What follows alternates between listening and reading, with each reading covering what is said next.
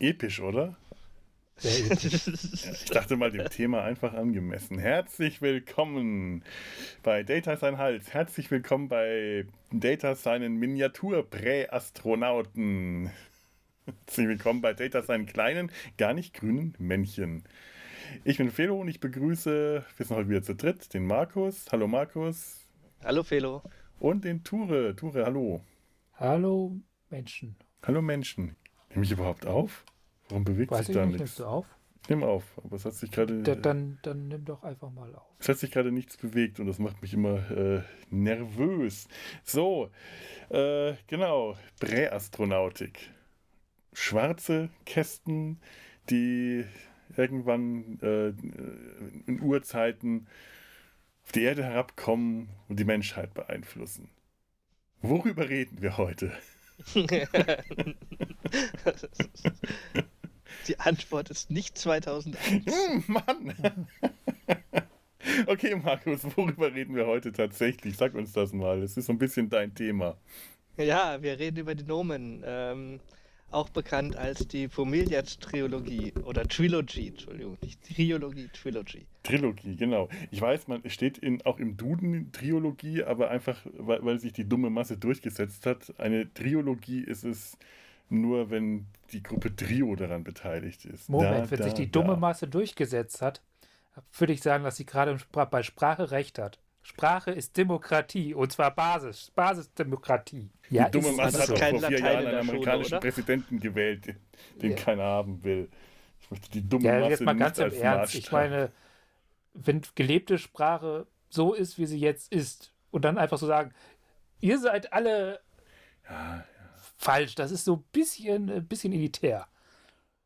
Ja, ja, du hast natürlich recht. Da hast du Ja. natürlich recht. Äh, das stimmt. Gelebte Sprache sollte tatsächlich auch äh, echte Sprache sein und nicht vom, vom hohen Ross herab. Äh, gut, bitteschön. wir ist nennen uns einfach eine- den Hochkultur-Podcast. Fertig, Da aus, krieg, das, kriegen wir. Okay. das kriegen wir nicht mal in tausend Jahren nicht hin.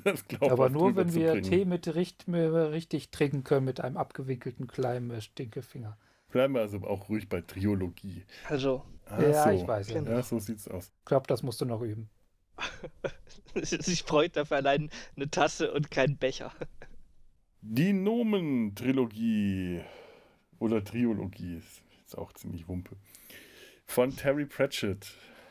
Ja, warum reden wir darüber? Weil es Science Fiction ist, auch wenn man sich das eigentlich nicht vorstellen kann.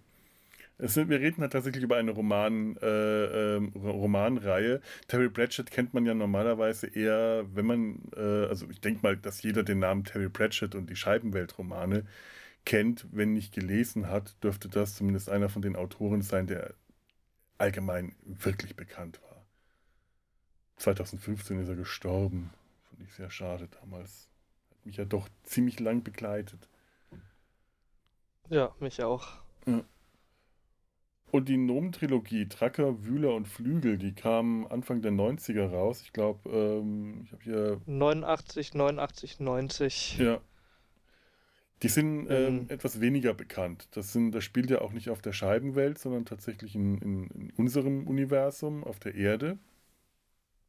Ist auch, es gibt auch nur diese drei, äh, drei Romane, ist noch gar nicht so lang. Und äh, ja, über die unterhalten wir uns heute, weil, ähm, ja, Spoiler-Alarm. Ähm, es sich tatsächlich bei, also wir, wir, wir spoilern. Ich sage das jetzt nochmal hier ganz äh, in aller Form, äh, auch wenn es ein bisschen lächerlich ist bei so alten Geschichten, aber da die Romane unter Umständen äh, einfach nicht so viele gelesen haben, weil ich meine, die, die Terry Pratchett-Fans werden sie kennen oder zumindest äh, schon mal in der Hand gehabt haben, aber ich kann mir gut vorstellen, dass viele Leute, die einfach nur so Popkultur interessiert sind, die nicht gelesen haben. Und ein bisschen was habe ich ja schon in der Ansage gespoilert. Äh, also wir werden jetzt äh, massiv Spoiler, spoilen, nicht spoilern, aber äh, gelebte Sprache, spoilern, wir werden spoilern. So. ich spoiler. ich ich falle nicht in meine eigenen Fallen.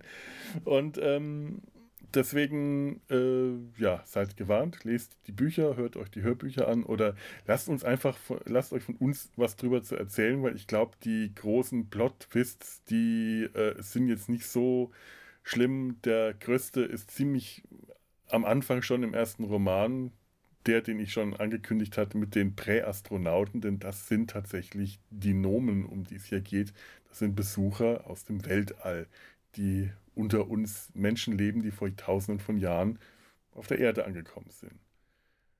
Also Nomen, äh, die, die, die, die, die namengebenden Nomen, das sind, das sind eigentlich Gnome. Das sind 10 cm große, äußerlich menschenähnliche Wesen, die, wie gesagt, seit tausenden von Jahren unter uns Menschen leben, aber ohne Kontakt, ohne eigentlichen Kontakt zu uns Menschen zu haben. Einfach zum einen, weil sich die Nomen vor uns verborgen halten. Zum anderen, weil die Geschwindigkeiten nicht kompatibel sind. Nomen leben schnell, haben eine kurze Lebensdauer von ungefähr zehn Jahren und leben, bewegen sich wie viel mal schneller als Menschen? Jemand? Genug. Zahl noch in sind, Erinnerung? Also Nomen sind mehr so Punk, während Menschen mehr so Opern sind. Walzer. Walzer. Also sie bewegen sich auf jeden Fall erheblich schneller als die Menschen, dass sie, dass wenn sie, dass wenn sie irgendwo langhuschen, die Menschen das nur als so ein, so ein Schatten oder Schemen, mm. so eine mhm. Bewegung im erkennen. Nomen sind Ist ja auch so ein bisschen so als die, die An Anlehnung so an diese klassische Wichtelgeschichte oder ähm, ich meine, mhm. dafür ist äh, dafür ist Pratchett ja bekannt und ich denke mal, sein, sein Grundgedanke ist ganz einfach, wie wäre das denn mit diesen ganzen Wichteln und, und Meinzelmännchen und sonst was, wenn man die äh, äh, in die heutige Zeit versetzt. Ähm, wie könnte sich das entwickelt haben und äh, wie würde sich das vielleicht weiterentwickeln? Ja, ist so ein bisschen wie der Gedanke, den äh, Neil Gaiman mit American Gods auch hatte. Ähm, die, die Fabelwesen von 1, die äh, wir als normal, die, die irgendwann mal zum, zum, ja, zum, zum normalen ich will nicht sagen Alltag dazu gehört haben, aber die, die heute einfach nur noch als Sagen und Mythen verstanden werden, die aber trotzdem immer noch unter uns leben und äh, wie, wie kommen die eigentlich in unserer modernen Welt zurecht? Äh, ähnlich wie das bei American Gods die äh, Götter der, Ein, der, der Einwanderer in den USA dann sind. Ein bisschen, ein bisschen anders alles. Ich glaube, Douglas Adams hat das mit den Göttern auch nochmal in einem, den, einem von den ähm, Dirk Gently-Romanen. Ich glaube, in dem zweiten, im langen, dunklen ja. 5 Uhr Tee der Seele. Ja, da, da war auch ja. was mit, mit, war das nicht Thor oder, oder, ja? Genau, das sind auch die nordischen Götter. Äh, Thor, Odin. Odin lebt in einem Sanatorium und die meisten nordischen Götter sind mittlerweile einfach zu Pennern und Obdachlosen äh, verkommen, weil sie in der modernen Welt keinen anderen Platz mehr finden, als irgendwo am Straßenrand, um nach äh, Zigaretten zu schnorren. Ist das dann dystopische Fantasy? Äh, dystopische? Hm. Also, um eine Dystopie zu sein, brauchst du ja so, so, so, eine, Art, so eine Art Grundlage in der Realität. Ja, also die, die, ja. die haben wir ja. Und die, und die ja. ist ja, die ist ja aus, aus, den, aus der Vergangenheit betrachtet, aus im, im Vorteil, aus der Sicht der Vorteil der Götter natürlich recht schrecklich geworden. Götter ja. haben ja. nicht mehr die Macht wie früher. Ich glaube, das ist eine Perspektivenfrage. Vielleicht ist es ja aus der Sicht der Menschen mehr eine utopische Fände. Ja, das. Ja. Aber ich glaube, für, uns Menschen, für uns Menschen war auch Fantasy nie, nie utopisch. Die Menschen nee, ne? haben in der Fantasy immer relativ gelitten. Wenn du nicht zaubern kannst oder so, hast du eigentlich an der Fantasy nie, in so einem klassischen Fantasy-Universum jetzt nicht so toll gelitten. Da bist du ein Bauer. Ja, Oder halt jemand, der auf dem Feld eine Lanze tragen darf, um sich aufblitzen zu lassen. Mhm. Bei Herr der Ringe ist das ja sogar so, dass man quasi alle Fantasy-Wesen irgendwie rausschmeißen muss, damit der Mensch gedeihen kann, auf Dauer. Ja. Ja, ja das ist so. Ja. Tja. Aber den, den Gedankengang mit, mit Göttern, mit Göttern, die ihre Macht aus, äh, aus dem Glauben beziehen, den hat Pratchett ja eh mehrfach aufgegriffen in seinen Büchern. Also da fällt mir spontan ein, äh, Pyramids, Pyramiden. Mhm. Ähm, und dann haben wir nochmal äh, kleine Götter. Kleine Götter, ja. War ja auch ganz, ganz heißt, stark der, in dem, in dem Schema. Kleine Götter? War das Small der God? mit dem. Also Small Gods auf jeden Fall. Ja. War das der mit dem OW-Gott des, des, äh, des Katers oder so? Äh, nee, der, das ist nochmal ein anderer. Das war der OW-Gott des Katers, das war, ja. ähm, das war Schweinsgalopp. Mhm. Ja, die Weihnachtsgeschichte. Ja, wo Kleine, Kleine Götter war ähm, unter anderem mit Gott Om, der, äh, der in einer Schildkröte gefangen ich glaub, ist. Der hat so, ein, so, ein, so einen von diesen banalen deutschen Titel einfach Wart göttlich mal, ich gucke, oder so. Ich gucke ums Eck und schaue jetzt nach. Ich, ich glaube, der heißt wissen. einfach göttlich, wenn ich mich richtig erinnere. Weil das sind diese.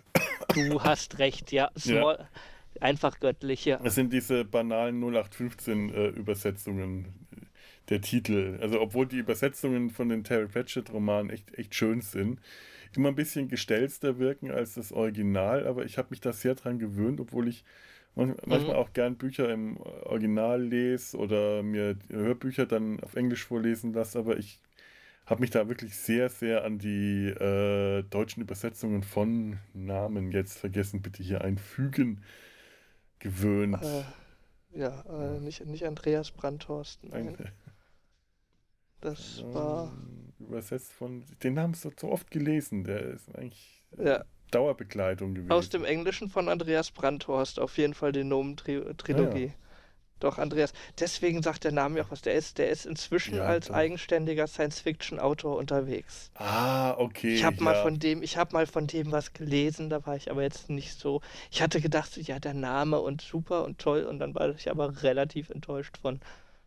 Ja, aber dann weiß ich jetzt, warum ich den Namen, äh, warum ich den Namen gerade äh, anderswo einordnen wollte, weil ich den auch tatsächlich jetzt als eigenständigen Autor, ich habe zwar noch nie was von dem gelesen, aber äh, der, da ist er mir in letzter Zeit häufiger mal bei irgendwelchen Buchempfehlungen über den ja, ich glaube Heine. Bei Heine ist er, bei Heine wird er, glaube ganz stark beworben. Immer wenn ich mir Bücher kaufe, ist doch dann dieser Flyer drin, dieser, Ausfall, dieser Ausfallflyer und da steht, glaube der Name ganz oft dabei. Hm, hm, ja, ganz genau. Ja. Na, ich meine, eine Menge schreiben kann er ja wohl scheinbar, weil er hat ja früher mit Pratchett mitgehalten. Ja. Also kann man vielleicht nochmal hinzu, hinzufügen, das Ganze ist, äh, wie es Trilogie schon andeutet, äh, ein dreiteiliges Buch oder beziehungsweise eine dreiteilige Geschichte. Die einzelnen Bücher sind jetzt nicht so gigantisch dick. Ich glaube, die haben immer so um die 250, 150 Seiten oder sowas, 120, 150 Seiten. Mhm. Ähm, die sind erschienen 1989, das zweite 1990, das dritte 1990. Also die hat Pratchett eigentlich auch relativ locker, flockig vom Hocker weggeschrieben. Ja. Es ist ja auch so, ähm, dass, das, dass der äh, erste Teil wirklich so eine äh, Story für sich ist. Auch äh, ja nicht direkt abgeschlossen, aber so eher abgeschlossen. Und der zweite und der dritte Band, das sind Parallelerzählungen ist ein, ist ein ich, ich, ordne es mal so ein, ist ein bisschen ein Experiment. Ähm, Pratchett hat Pratchett hat zu dem Zeitpunkt schon seine ersten vier oder fünf Scheibenweltromane geschrieben, nach seinen, nach seinen Frühwerken.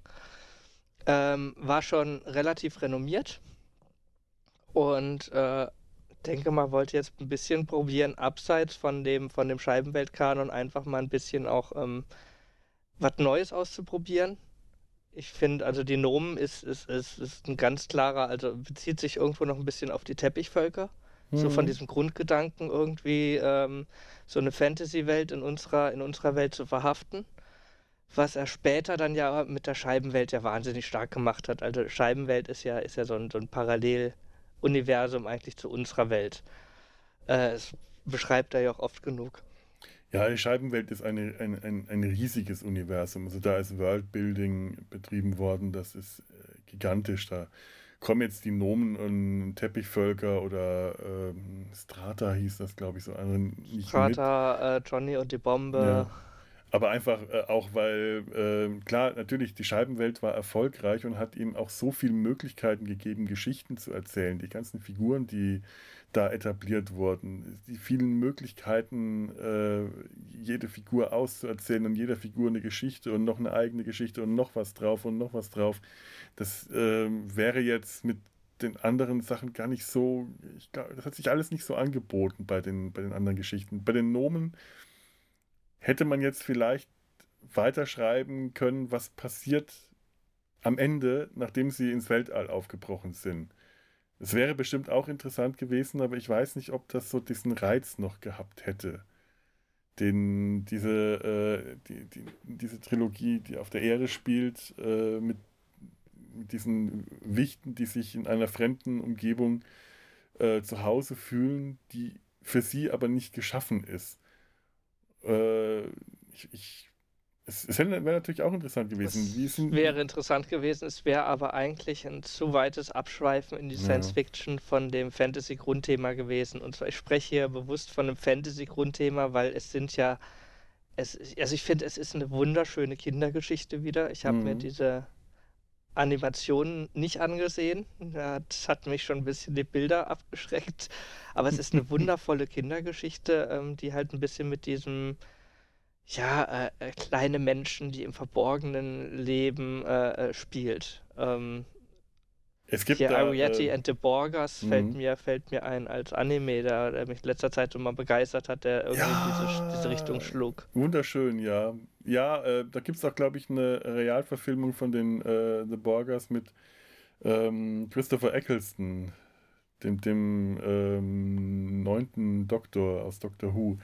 Äh, ja, ähm, äh, Stop Motion, die, ähm, genau, die, die, die Animation. Es gab äh, 1992 sind, ist der erste Roman Truckers äh, mit äh, ver, äh, verfilmt worden von Crosscroft Hole Films. Das sind so ein Animationsstudio gewesen, sind, britisches ziemlich erfolgreich. Die haben Zeichentrickserien wie Danger Mouse oder Graf Dacula gemacht, aber auch äh, Stop-Motion-Animationen wie Der Wind in den Weiden. Vielleicht kennt ihr diese Puppentrick-Verfilmung äh, ja. noch. Mhm. Mit dem Dachs und äh, der, der Ratte und dem Maulwurf. Und in dem Stil haben sie eben auch Truckers verfilmt. Ich finde, es sieht total knuffig aus. Es ist wirklich schön, aber äh, es ist wie so viele Terry Pratchett-Verfilmungen schrammt so für mich so am, äh, am Ziel vorbei. So an dem, was Terry Pratchett für mich ausmacht. Irgendwas, irgendwas passt dann immer nicht. Und ich kann auch gar nicht sagen, was es war. Vielleicht sind die Figuren zu niedlich, zu kindlich, zu. Ganz schwer zu sagen. Weil eigentlich müsste ich, ich, ich hätte, ich hätte es, ich hätte es liebend gern gesehen, dass Studio Ghibli da einen Film draus macht. Äh, es, es, DreamWorks hat sich ja die Rechte 2001 mhm. gesichert, aber oh, die hatten da auch damals ja. so einen großen Rundumschlag gemacht mit sich äh, Pratchett-Rechte sichern. Da sind ja einige äh, Rechte für Filme und so dann auch später noch umgesetzt worden, nicht von DreamWorks, aber äh, ich glaube von der seitens der BBC. Ähm, Studio Ghibli, wenn die das in diesem Stil von, von, von den Borgern gemacht hätten. Das hätte ein traumhafter Film werden können. Den traue ich das auch Aber, zu. Hm. Ja, genau, also, den, den, hätte ich das ja, auch zugetraut ja, von, der, also, von der Feinfühligkeit. Bin mir bei also Studio Ghibli nie so ganz sicher. Also das, das, Problem, was ich mit den meisten Pratchett-Verfilmungen habe, die sind an dem Punkt vorbei. Pratchett nimmt seine Figuren, obwohl er sie in relativ absurde Situationen packt und in die Welten, in der sie leben, eigentlich relativ ernst. Also der macht die nicht lächerlich, mhm. diese Figuren. In den Filmen passiert das aber oft. Also da, da, da bleibt dann auch vom, vom Pratchett-Humor nur so eine Art Klamauk übrig.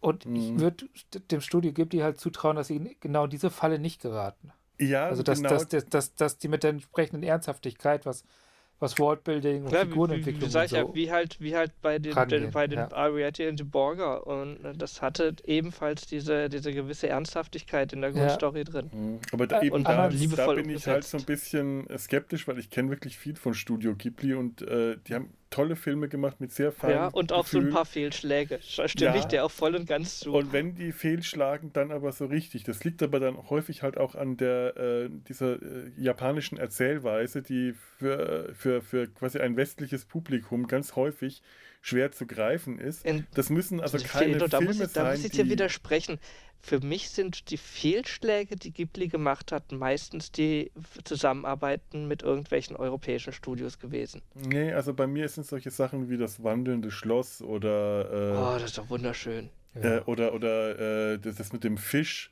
wo du einfach merkst, da, da, da, da oh, stimmt vorne und hinten nicht. Das oh. sind so krude Gestalten, da sind vor allem die Charaktere so seltsam charakterisiert du kannst die Charaktere, das ist ja etwas, was Studio Ghibli gerne mal macht, dass es ähm, sich dem diesem klassischen gut-böse-Schema widersetzt. Was, wenn es gut funktioniert, auch äh, toll funktioniert, also auch wirklich dann schön ist. Und du kannst dir das anschauen und freust dich, dass mal ein Bösewicht nicht einfach nur äh, fieser, grinsender Bösewicht ist, der am Schluss umgebracht werden soll, sondern muss, weil äh, bis zum Ende böse, sondern dass es auch mal vielschichtigere Figuren sind.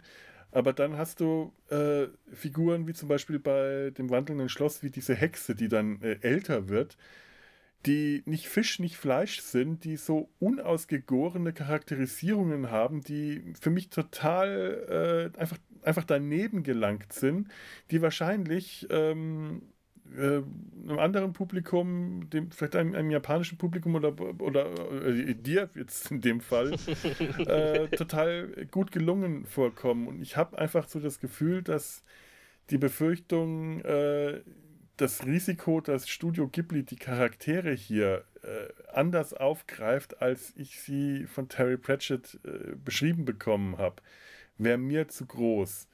Da ist, Ja, da ist aber- Studio aber- Ghibli einfach zu sehr eigen in, in der in, Bis in, jetzt- im Stil bis und allem. jetzt, bis jetzt haben eigentlich fast alle Verfilmungen die Charaktere sehr anders aufgegriffen, als sie beschrieben wurden.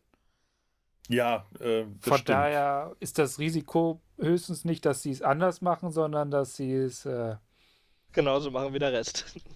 ja oder so anders machen, also Ja. anders anders machen und es trotzdem nicht gefällt. Das ist ja bei Adaptionen, äh, Verfilmungen ja sowieso immer der Fall. Ähm, es ist schwer, eine Figur, die im Roman genau beschrieben wird, auch exakt so dann im Film darzustellen.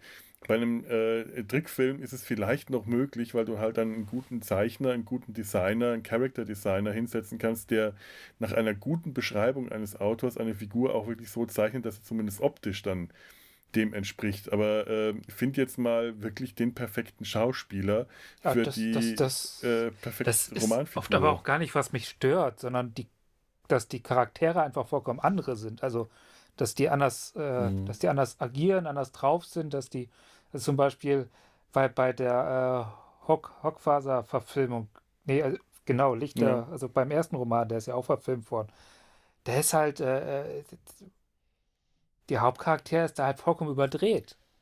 das war das mit Also auf eine Art und Die- Weise ja. überdreht. also die- Licht, die- Licht der die- Fantasie, das ist wirklich die Genau. Verfilmung, wo Mhm. sie am meisten, also mit Ausnahme von den Comic-Verfilmungen, da haben sie am meisten daneben gegriffen. Ich finde, Ja. Sie alle über einen Kamm zu scheren, ist ein bisschen gemein, weil. Nee, soll man ähm, nicht, das stimmt. Das sind auch ein paar Also dabei, ich finde, ich die- find, bei der Going Postal äh, ab die Post, der, der ist, der ist toll verfilmt. Also ich finde den grandios. Ähm, Das ist auch einer von den Filmen, den ich mir äh, gerne angeschaut habe. Aber das Licht der Fantasie, da, da ist zum Beispiel ja, da, ist, da haben sie zu äh, viel zusammengeschmissen einfach. Aber ja, Ja, auch nicht nur zusammengeschmissen, sondern das ist halt das, was ich vorhin meinte, die, weder die Welt, die Charaktere, die werden sonderlich, nicht sonderlich ernst genommen, sondern man geht da mehr auf so eine Pointenjagd. Macht so einen Mhm. Klamaukfilm. Ja, aber mir, mir geht es halt Das, dann. das, ähm, das geht dann, das, das ist dann sehr ab hm. vom, äh, Mir geht es halt ganz, ganz Ja. häufig so, ich möchte äh, einen Charakter, ähm, wenn ein, Autor ähm, den, die Äußerlichkeiten nicht beschreibt, dann ich, muss ich mir selber ein Bild machen. Okay, nur äh, Pratchett ist wirklich gut darin, Charaktere nicht nur zu charakterisieren, nicht nur ihre Persönlichkeit darzustellen, sondern auch ihre Äußerlichkeiten wirklich gut zu beschreiben, dass man in den meisten Fällen ein ziemlich gutes Bild vor Augen hat. Und dann äh, war es zum Beispiel bei der, bei der Licht der Fantasie, es war Rincewind, der mich am allermeisten gestört hat, weil die aus dem, äh, aus dieser Figur etwas gemacht haben, sowohl äußerlich als auch innerlich, was der, äh, was dem Rincewind aus den Romanen meiner Meinung nach komplett nicht entsprochen hat. Oh gut, sie hätten äh, Graham Chapman nehmen müssen. Brian war meiner Meinung nach äh, aus Life of Brian der ja. Der, der Da wäre der bessere Rincewind äh, gewesen. Der, mehr Rincewind hätte man nicht sein können, aber der war leider zu dem Zeitpunkt dann schon nicht mehr verfügbar. Sehr tragisch, aber wahrscheinlich auch schon Aber alt. äh, ja, Pratchett, Pratchett hat eine unglaublich bildhafte Schreibweise. Ähm, Mhm. Ich, ich habe, ich hab eigentlich, eigentlich sind seine Bücher ja eher äh, praktisch äh, geschriebene Filme. Also wie oft, bei wie vielen, bei wie vielen Büchern hat man ähm, die Beschreibung der Kamerafahrt auf die, auf die Erde, auf die Welt, auf die Scheibenwelt. Ähm, ich habe hier das, äh, die, die großen Pratchett-Quiz-Bücher. Da es ist äh, unter anderem die, äh, die Frage, welcher, welches Buch beginnt mit welchem Satz und äh, du kannst sie halt echt kaum auseinanderhalten, weil entweder, was weiß ich, schließen die Augen und stellen sich die große, äh, eine Welt auf der, auf der Rücke einer Sch äh, Schildkröte vor oder äh, ja, und halt immer diese toll beschriebenen Kamerafahrten. Ja, also ein, ein, ein Scheibenweltroman, der nicht mit dieser beschriebenen Kamerafahrt auf die Schildkröte und die Scheibenwelt anfängt, das hatte ich auch immer so das Gefühl, das, das ist nicht richtig, weil so hatte mein erster, ich bin, bild mir ein, das ist der erste Roman, den ich gelesen habe, das müsste der Zauberhut gewesen sein. Ich glaube, der muss schon mit dieser Kamerafahrt, mit dieser beschriebenen angefangen haben und das hat einfach geprägt. Der Fantasie beginnt, glaube ich, sogar schon damit. Das ist, das ja. ist der Einstieg, eins der, also der ersten Romane überhaupt, um diese, diese Welt dir in den Kopf zu setzen. Ist auch ein guter, guter Stilgriff. Also ähm, ja. du liest die ersten, ersten fünf Seiten und du weißt sofort, okay, wie die Welt aussieht, dass die Welt an sich, in sich sehr abstrus ist und äh, ja, Magie etc. Aber wollen wir mal zurück auf den Nomen kommen? Ja, ähm, genau. Ich, ich, ich würde mal ähm, den Inhalt zusammenfassen. Wenn das, wenn, äh, wenn ihr nicht. Dann fass. Dann, dann fasse ich mal. Moment. Fass, Fedo, fass. Fass.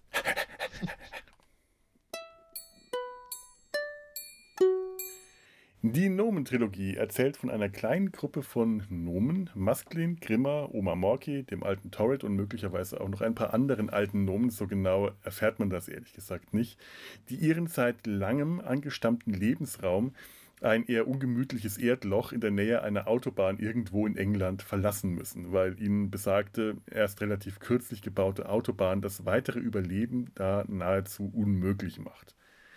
Sie besteigen an der Autobahnraststätte einen Lastwagen und gelangen so in ein Kaufhaus, wo sie überraschenderweise auf eine weitere, sehr viel größere Gruppe von Nomen treffen, die überzeugt sind, dass das Kaufhaus die ganze Welt darstellt und dass Arnold Bros. Ggr 1905 der Gott und Schöpfer dieser Welt ist.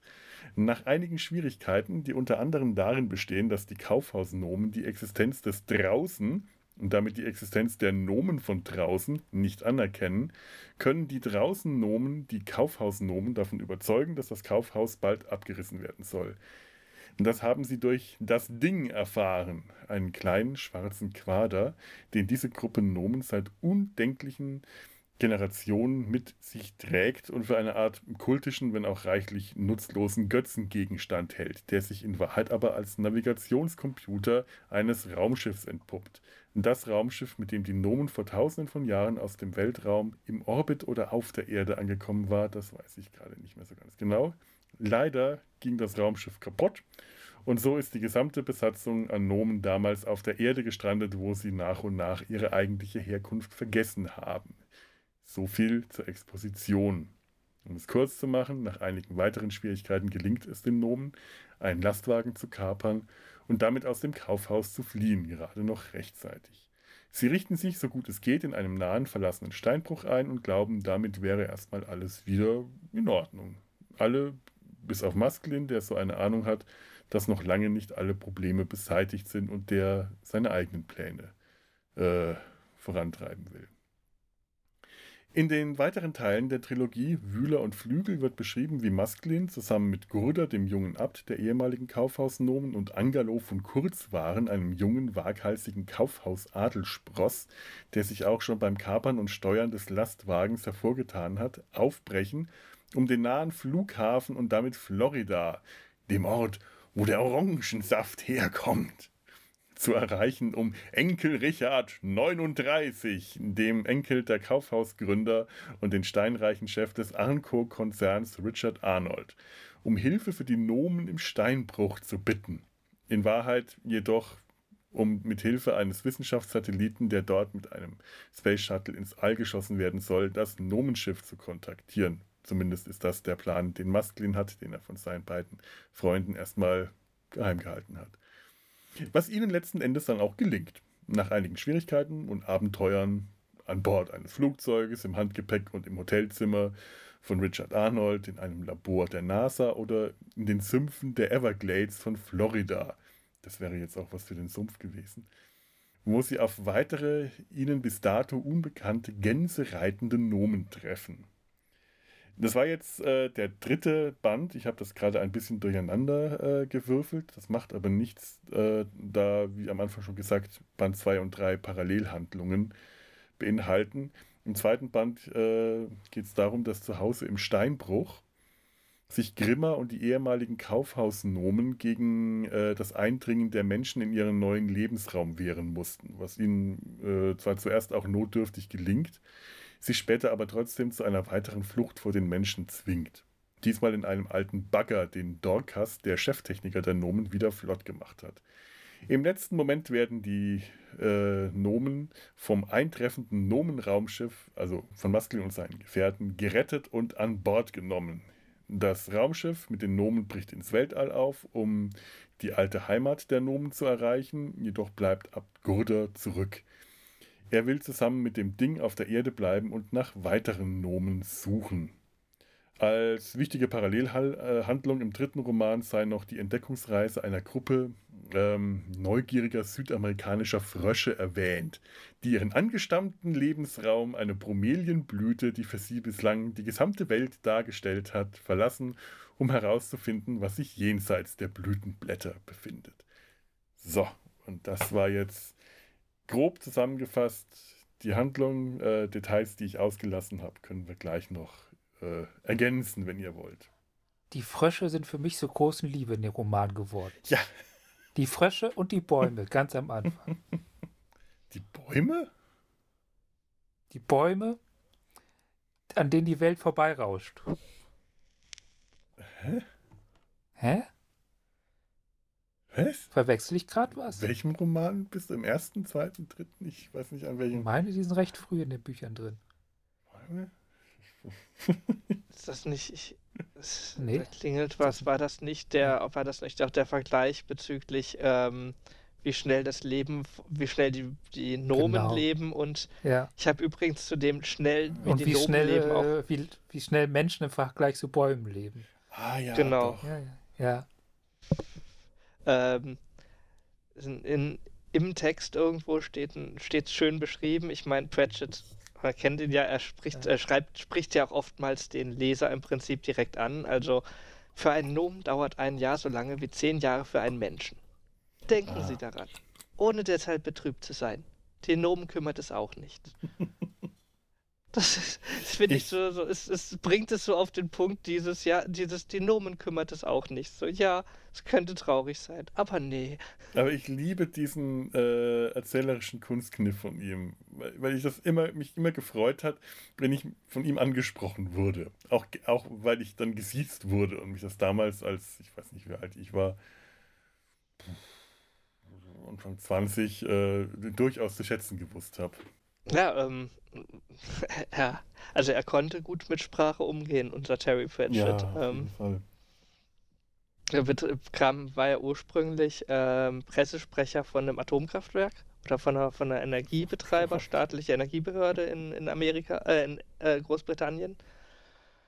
Und ähm, ja, ich kann mir vorstellen, so Ende der 80er, da musstest du, wenn du irgendwie so Atomenergie und sowas zu Zeiten, wo dann langsam äh, Tschernobyl und so dann aufkam, äh, da musstest du schon sprachlich gewandt sein Mhm. um das Ganze auch äh, zu verteidigen und zu rechtfertigen. Das, das merkt man, merkt man irgendwo seinen, seinem Schreibstil schon Also stark ich kann an. mir auch gut vorstellen, dass er diesen Job wahrscheinlich nicht lange behalten hat oder sehr froh war, als er dann was anderes gefunden hat. Das, das kann ich mir. Die Fantasie dürfte er gehabt haben dazu, aber ich kann mir schwer vorstellen, dass ihm das moralisch so Ja. zu äh, gesagt hat. Wahrscheinlich so. es, es, hat, es hat sicherlich auf jeden Fall vieles in seinen späteren Romanen geprägt. So, äh, besonders die politischen Ansichten. Ich, ich, ich erinnere mich jetzt gerade, ich habe den ja einmal getroffen. Das ist äh, jetzt auch schon wieder bestimmt 20 Jahre her, als ich hier äh, gerade hergezogen bin. Da hat er in Bonn eine, eine Lesung gehabt in ähm, irgendeiner großen Bücherei. Und ich erinnere mich gerade daran, dass er das tatsä- tatsächlich erzählt hat. Das Problem war, ich habe kaum was verstanden. Ich saß da irgendwo hinten drin mit großen Augen, fand einfach nur toll, Terry Pratchett zu sehen, ah, mit dem Bart und dem. Hut. Mhm. So, so richtig Fanboy, habe ihn dann gezeichnet, habe ihm dann auch noch eine Zeichnung dann am Ende geschenkt, war total aufgeregt. Er hat mir einfach meine Zeichnungen äh, signiert, weil man durfte dann am Schluss sich drei Bücher oder man durfte sich drei Signaturen von ihm holen. Und ich habe es dann, glaube ich, fertig, also ich habe ihm die drei Zeichnungen hingehalten, er hat sie signiert, fand sie witzig und ich habe es dann irgendwie noch fertig gebracht, ihm eine in die Hand zu drücken, aber ich hätte damals nicht mal mein, mein, mein dürftiges Englisch bemühen können, so nervös war ich da gewesen. Und ich erinnere mich daran, dass er das tatsächlich auch erzählt hat mit dem äh, äh, Pressesprecher des Kernkraftwerks, zumindest so weit, wie ich es verstehen konnte. er, er schien ja auch wirklich immer Spaß gehabt zu haben auf seinen Lesereisen und lustige Erlebnisse gehabt zu haben in vielen von seinen mhm. Kurzgeschichtensammlungen. Ähm, wird dann, kommt im Vorwort halt, halt immer groß ausgeführt, irgendeine lustige Geschichte, was weiß ich was, sein Hut ist auf der Reise verloren oder kaputt gegangen und dann wurde ein neuer Hut beschafft für den Herrn Pratchett oder für Sir Pratchett, der dann, der dann, was weiß ich, in einer, in einer Hutspannmaschine aus dem 18. Jahrhundert dann, dann, dann auf seine Kopfgröße angepasst wurde. Wo er dann total begeistert war, dass es überhaupt dieses Handwerk noch gibt. ja, ich meine, ähm, wenn man so ein Markenzeichen hat, das muss man kultivieren. Und, und, so einen Hut zu tragen ist auch toll. Du hast einen warmen Kopf, es regnet dich. Ich habe auch so einen Hut. Ich habe den auch lange Zeit während der Arbeit und so getragen. Ich bin auch ein passionierter Hutträger. Es ist durchaus praktisch, einen Hut zu tragen. Ähm, ja. Ja, Nomen. Ich hatte ja damals, als ich das, äh, das erste Buch äh, gekauft hatte, das war in Würzburg, und der, der, äh, der Buchhändler, der Hermke, der mir das damals verkauft hat, wo ich auch gerne Comics und Star Trek-Romane gekauft habe, also ein toller kleiner Laden. Ich hoffe, die können überleben zurzeit. Das wäre, fände ich, tragisch. Der hat mir dann ganz äh, aufgeregt von diesem Buch erzählt, weil ich halt auch jeden neuen äh, Terry Pratchett-Roman damals einfach bei ihm gekauft habe, wenn es einen neuen gab, äh, stand ich bei ihm an der Kasse. Das, das, wusste ich nie vorher, weil Vorankündigungen, ich hätte damals keine Ahnung gehabt, wie man da rankam. Ich bin einfach äh, regelmäßig da reingekommen und habe geschaut, ob es was Neues gibt. Und dann hat er mir den äh, Trucker in die Hand gedrückt und hat mir dann ganz groß davon erzählt und ja und oh. Und hat mir dann etwas erzählt, Nomen. Das, da musst du dir erstmal, musst du mal drüber nachdenken, das musst du dir mal äh, vorstellen. Nomen, das heißt No Man, keine Menschen. Und ich, oh, und später dachte ich mir, Moment, irgendwas kann jetzt nicht ganz stimmen. Das müsste ja dann im Englischen auch irgendwie Nomen heißen. Ich war damals noch nicht direkt an die englische Übersetzung rangekommen, aber es ist leider nicht der Fall, dass es Nomen heißt, es ist Gnomes.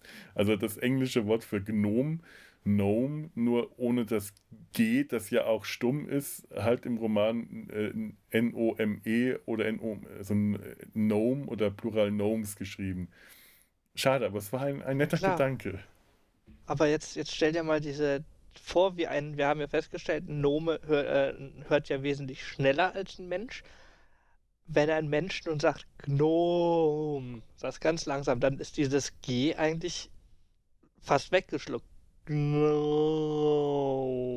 Ich weiß nicht. Ich könnte mir sogar vorstellen, dass das G erst richtig deutlich wird. Ja, vielleicht hast du recht. Ich glaube ehrlich gesagt, dass äh, es würde mich ja schon interessieren, wo der Name herkommt. Ob die Nomen den selber äh, mitgebracht haben oder ob die Menschen ihnen den gegeben haben. Also, ähm, das, das, das Wort Gnom, also den Begriff Gnome, den gibt es tatsächlich real erst seit dem 15. Jahrhundert. Obwohl es schon immer äh, Wesen gab in den Mythologien, äh, zwergenähnliche Wesen, wie zum Beispiel die, äh, in der griechischen Mythologie gab es die mythologischen Pygmäen, also nicht zu verwechseln mit dem, was dann im 19. Jahrhundert Afrikaforscher äh, äh, afrikanischen Stämmen diesen Namen gegeben haben, die äh, sich durch geringe Körpergröße ausgezeichnet haben. Die, die mythologischen griechischen Pygmäen, die auch in Afrika angesiedelt waren, sind auch Fabelwesen zwischen, je nach, nach Variation zwischen 10 cm und einem Meter groß. Und deren äh, ausgeprägtes äh, Merkmal ist, dass sie äh, äh eben klein und nackt sind und immer gegen Kraniche kämpfen müssen. Kraniche sind ihre Erzfeinde, die die nun regelmäßig angreifen und blutig nieder niedermetzeln. Und ich finde es sehr schön, dass hier in dem dritten Buch Nome gezeigt werden, die auf Gänsen reiten können, während die alten Pygmäen äh, noch gegen Kraniche kämpfen mussten. Ich weiß nicht, ob Terry Pratchett da, äh, ob, dem das äh, in den Sinn kam oder ob das jetzt nur eine äh, Parallele war, die mir so, die ich jetzt so reingelesen habe, aber ich finde es trotzdem nett. Der erste Gedanke, den ich bei den Gänsen hatte, war der Däumling. Ah, und ich hatte an Nils Holgersson ja. gedacht. Ha? Moment. Ich glaube, ich habe auch an Nils Holgersson äh, gedacht, den Däumling genannt. Ja. ja. Nils Holgersson fliegt mit den Gänsen davon. Ja. Ja, und ähm, der, der Begriff Gnom, den hat im 15. Jahrhundert äh, Paracelsus erfunden. Das war ein, ein, ein, Schweizer Arzt, ein Alchemist und so eine Art äh, Universalgenie damals. Der hatte einen tollen Namen, den habe ich mir aufgeschrieben. Paracelsus, war das ein Schweizer? Ja, es war ein Schweizer. Oh, okay. Äh, bürgerlich hieß der, und ich fand diesen Namen so toll, deswegen muss ich den hier bringen. Der hat überhaupt nichts zu bedeuten in diesem Podcast, aber ich muss den aussprechen. Theophrastus Bombast von Hohenheim. Das ist ein Name. Nett. Sollte ich mich irgendwann fortpflanzen, werde ich den meinen Kindern geben. Theophrastus, komm zum Essen. Ja, wobei also ich jeweils dann doch allen, auf allen Kindern aufgeteilt oder? Ja, also mindestens ja. zwei. Also wenn ich zwei Söhne habe, dann heißt der erste, der ältere Theophrastus und der zweite wird Bombast heißen. Und der vierte von. von Hohenheim. ja, ich glaube, meine ungeborenen Kinder sind mir gerade sehr dankbar, dass ich bislang darauf verzichtet habe, mich fortzupflanzen. Ich würde es dann doch lieber den Kaufhausnomen dann äh, entsprechend halten. Also weiß nicht. Markus, Markus von, von Damenunterwäsche und Handtaschen oder so. Eure Namen sind so toll. Von Kurzwaren, die Eisenwarenler, Dorcas, Dell, Ikatessen. Das, das ist überhaupt das Beste. Dell, Ikatessen. Ikatessen. Ich liebe diesen Namen. Ah. Also vielleicht sollten wir auch mal für, für unsere Zuhörer zusammenfassen. Ähm, zumindest bei den Kaufhausnomen, äh, deren, deren religiöser Unterbau setzt sich ja zusammen aus den aus den Anweisungen, die äh, Gründer Arnold äh, hinterlassen hat Arnold in dem großen, Groß, in dem großen. Wie, wie, wie, lest ihr das, wenn ihr das äh, ich lese wirklich immer Arnold Bros Gegre 1905 es ist so abgekürzt und ich kann, äh, ich habe das in Hörbüchern schon verschieden ja, gehört. Ja, ja, aber, aber nee, so, so lese ich das auch, ja. weil es ist ja ohne, ich habe das, ich habe das so noch mehr oder minder zur Zeit gelesen, da hatte ich doch nicht das Verständnis, was so Bros und Gegre. Eben.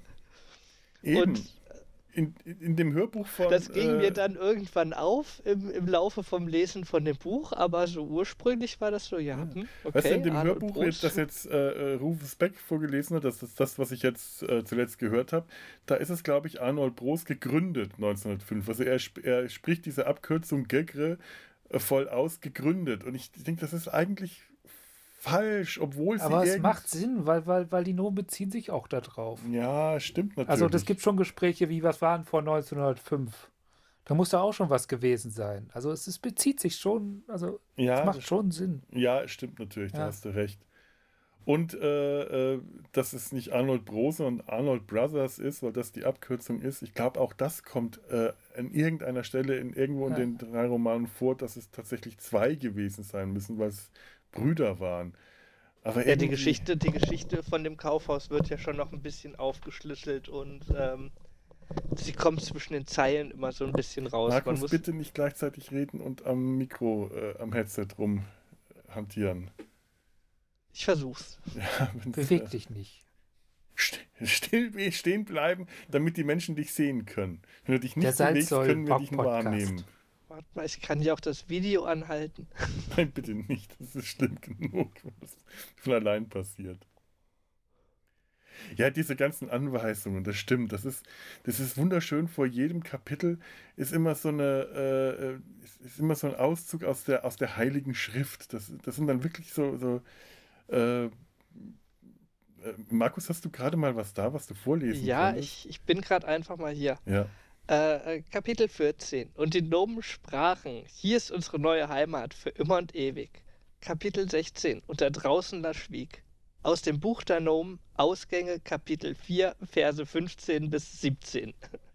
Es ist herrlich. Das wird immer alles, was so gerade passiert in dem Kapitel, wird in so einer Art heiligen Schrift zusammengefasst. Und manchmal sind es eben einfach so, so Zusammenfassungen der Handlung, manchmal sind es Anweisungen aus dem Kaufhaus, wie das Hunde auf der Rolltreppe getragen werden müssen.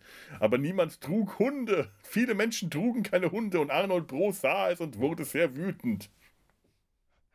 Ähm, also, äh, mir ist jetzt gerade aufgefallen, oder vorhin mal aufgefallen noch, diese, ähm, diese Verse vorneweg. Oh, das ist schon noch eine ganz alte Ausgabe. Hm, Es geht, die ist gar nicht mehr so Ja. alt. Ähm, in den, in den, äh, diese Verse vorneweg in seinen späteren Romanen, also ich sag jetzt mal aus den letzten, seit 2010 oder sowas, hat er das auch noch, hat er das wieder begonnen, dass am Anfang vom Roman die Hand, äh, von, von Kapitel, die Handlung stichwortartig zusammengefasst war von dem Mhm. Kapitel. Das hat mich immer wahnsinnig irritiert, weil ich habe das dann immer von automatisch von oben nach unten gelesen und dann wusste ich schon, was in dem Kapitel passiert, bevor ich das Kapitel überhaupt angefangen habe. Ja. Ja, ja, ja, äh, ist, äh, so kann man es sehen. Also es hat mich, ich, ich kann mich daran erinnern, es hat mich nicht äh, gestört, es hat mich eher neugierig gemacht. Es war halt wie ein Anteaser, aber ich kann nicht verstehen. Das, das, Ah, hier habe ich noch ein wunderschönes. Das, äh, doch einige sprachen. Wir haben Arnold Bros 1905 neue Schilder im Kaufhaus gesehen und sind besorgt, weil sie uns ein Rätsel bleiben. Denn dies ist die Saison des Weihnachtsfestes, doch normalerweise werden zu Weihnachten ganz andere Schilder aufgestellt. Es sind auch nicht die Schilder des Winter- und Sommerschlussverkaufs. Sie verkündeten weder spezielle Gelegenheiten noch Sonderangebote. Keine Saison hat jemals solche Schilder gesehen. Ihre Botschaft lautet: Räumungsverkauf. Ja, wir sind sehr besorgt. Ja, das stimmt, die besonderen Gelegenheiten, da weiß man auch noch nie, immer noch nicht, was damit eigentlich gemeint war. Ja, ich finde es einfach toll, wie sie sich aus äh, der Welt dieses Kaufhauses so ihre Welt und ihre Regeln zusammen äh, ähm, reimen. Es ist ja wirklich, äh, man muss sich das mal vorstellen, das ist eine sehr in sich geschlossene Welt, die alles beinhaltet. Und das Kaufhaus hat alles unter einem Dach. Und das nehmen die Nomen Wortwörtlich. dann, dann wörtlich. Und äh, sie, sie, bauen sich ein Regelwerk auf, das für sie selber verständlich ist. Es ist ein Regelwerk, das aus äh, religiösen Vorschriften besteht, aber auch aus äh, politischen ähm, Begebenheiten, wie die einzelnen Clans, die da leben, sich gegenseitig äh, ja, befeinden, bekriegen unter der Oberaufsicht der, der, der Büromaterialer, also des Klerus, des Abtes, äh, miteinander auskommen. Das kann man alles sehr gut erkennen und gleichzeitig äh, sieht man es eben aus dem Blick des Außenseiters, eben der Gruppe um Masklin und, und Grimmer, die äh, die Absurdität dessen, was sie da sehen, erkennen können, die aber ihre eigene Absurdität auch mitbringen. Ihr eigenes Weltbild ist ja genauso klein. Ihre Welt war ein Loch in der Nähe der Autobahn und äh, das, was sie halt sehen konnten, bis zum Horizont und sie konnten Himmel und Wolken erkennen, aber sie hatten keine Ahnung, was es damit auf sich hat und sie konnten Bäume erkennen und äh, haben aber genauso wenig verstanden, was das eigentlich war, was sie da gesehen haben. Also sie haben es genauso falsch verstanden, wie die Nomen im Kaufhaus äh, geglaubt haben, dass Schnee äh, einfach nur weißes, schönes Glitzern ist, das über Nacht äh, erscheint und Schneeflocken schöne, große, weiße Gebilde sind, die von der Decke hängen. Und äh, Ich, hab, ich entwickle gerade eine Theorie und zwar, und zwar sind die, sind die Nomen, die außerhalb wohnen, so wie sie dargestellt wurden, nicht, wahr, nicht, nicht wahrhaft steinzeitlich oder zumindest mal, ich sag mal noch richtig, wie im Mittelalter verhaftet. So, du kennst im Prinzip, dir, deine Welt geht bis zum Horizont und nicht weiter. Ähm, eher, eher vorzeitlich. Also da im Also- Mittelalter würde ich eher äh, die Kaufhausnomen einordnen. Also, die würden, nee, die würde ich, die nee, würde ich tatsächlich schon, Sind, die würde ich, die würde ich schon in die Industrialisierung setzen. Ja. Einfach von der Tatsache, mhm. dass die ähm, den Bezug zur Natur verloren haben und nur noch in ihrer industrialisierten Welt leben. Nee, und nee. Beet monarchisch äh, äh, industrialisiert, würde ich sagen. Ja, nee. genau so. Ja, ja das so, so, so ja. Äh, fünf Minuten vor dem Ersten Weltkrieg. Nee, nee. Ja, genau. Würde ich ganz anders sehen würde ich ganz anders sehen, weil sie stellen ja nichts her. Sie sind in keiner industrialisierten Welt, nur sie haben zwar jemanden, der die, der die Elektrizität stehlen kann und Technik stehlen kann. Die Technik ja, aber das Vorhandensein von Technik und, äh, und Elektrizität und sonst wie, dass die, dass die Nomen nicht, nicht produktiv sind, äh, also das, also nicht, ja, nicht aber industriell das gehört zu einer industriellen Welt dazu, dass die ja, Industrie, aber, aber, dass also, sie selber eine Industrie haben, die selber Waren her, etwas hervorbringt und die wenn, Nomen wenn, wenn wir davon ausgehen, dass das, sie nichts herstellen, hm? kriegen wir gar, gar nichts. Äh, kriegen wir, also dann, dann macht der ganze, da, dann ist es was ganz anderes weil, weil auch im Mittel, das Mittelalter hat sich stark über Produktionsprozesse und nein, Produktionshierarchien äh, her, so äh, ja. Ihr redet gerade von einer industriellen Gesellschaft und das sind die Nomen ganz sicher nicht oder einer präindustriellen Gesellschaft. Die sind nicht an dem Punkt. Sie sind an dem Punkt, wo sie zum Beispiel einzelne Handwerker haben, die etwas herstellen, wie zum Beispiel Dorcas. Das ist ein Handwerker, der die Dinge, die er, die, die natürlichen Ressourcen, die er hat, wie zum Beispiel die Elektrizität im Kaufhaus nutzen kann und etwas daraus herstellen kann, wie zum Beispiel den Korb unter dem Fahrstuhl oder äh, Licht und solche Dinge. Das für ihn aber nicht äh, etwas ist, was künstlich hergestellt wird, weil er selber das ja nicht herstellt, sondern es sind natürliche Ressourcen, die er nutzen kann. Die Gesellschaftsform, die ist sehr feudal. Äh, ja, du hast bestimmte Clans, du hast Fürstenhäuser, die äh, äh, Länder und, und, äh, und, und, und, und also, äh, ähm, Nationen darstellen, die sich gegenseitig äh, bekriegen und erst durch ein, äh, eine übergeordnete, über einen übergeordneten Klerus geeint und befriedet werden können. Und das ist da, so eine Situation, die ganz stark mittelalterlich ist für mich. Da, ja, äh, stimme ich dir gerade sogar zu, weil, weil tatsächlich mhm. meine Notizen, ich, ich überdenke gerade. Also eigentlich läuft es ja, also Anfang würde ich ganz klar, also die Draußennomen, wie wir sie am Anfang erleben, das ist, das ist vorzeitlich. Die, die sind noch mit Stöcken unterwegs und mhm. leben in der Höhle. Dann haben wir die nächste Stufe im Kaufhaus, das ist äh, parasitär. Vorindustriell. Ja, und die Industrialisierung haben wir dann im Steinbruch. Zuordnen vielleicht, das ist das, ja. das Problem. Und die gesellschaftliche Weiterentwicklung äh, läuft dann über den Steinbruch. Ja.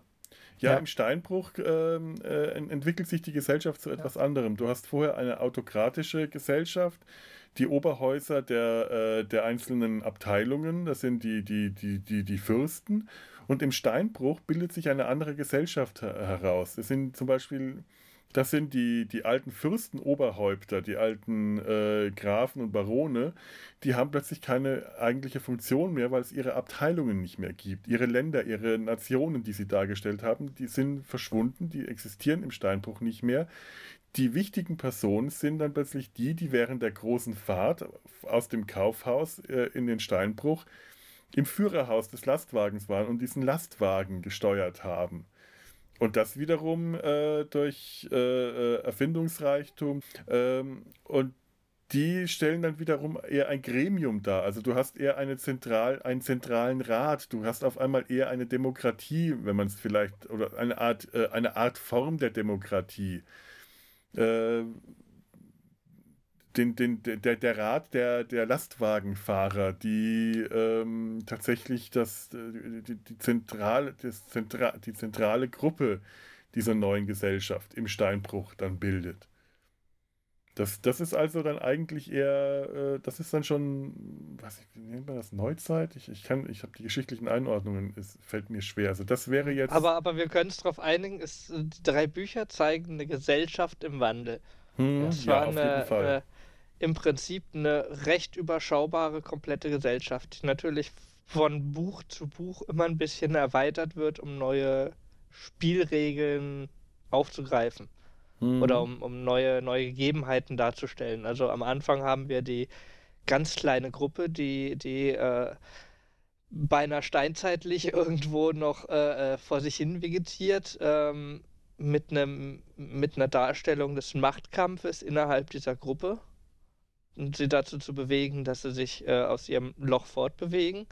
Dann kommen wir irgendwo in, in eine Staatengemeinschaft, möchte ich mal sagen, oder mhm. zumindest mal noch Stadtgemeinschaft. Stadtgemeinschaft trifft es eigentlich wohl eher.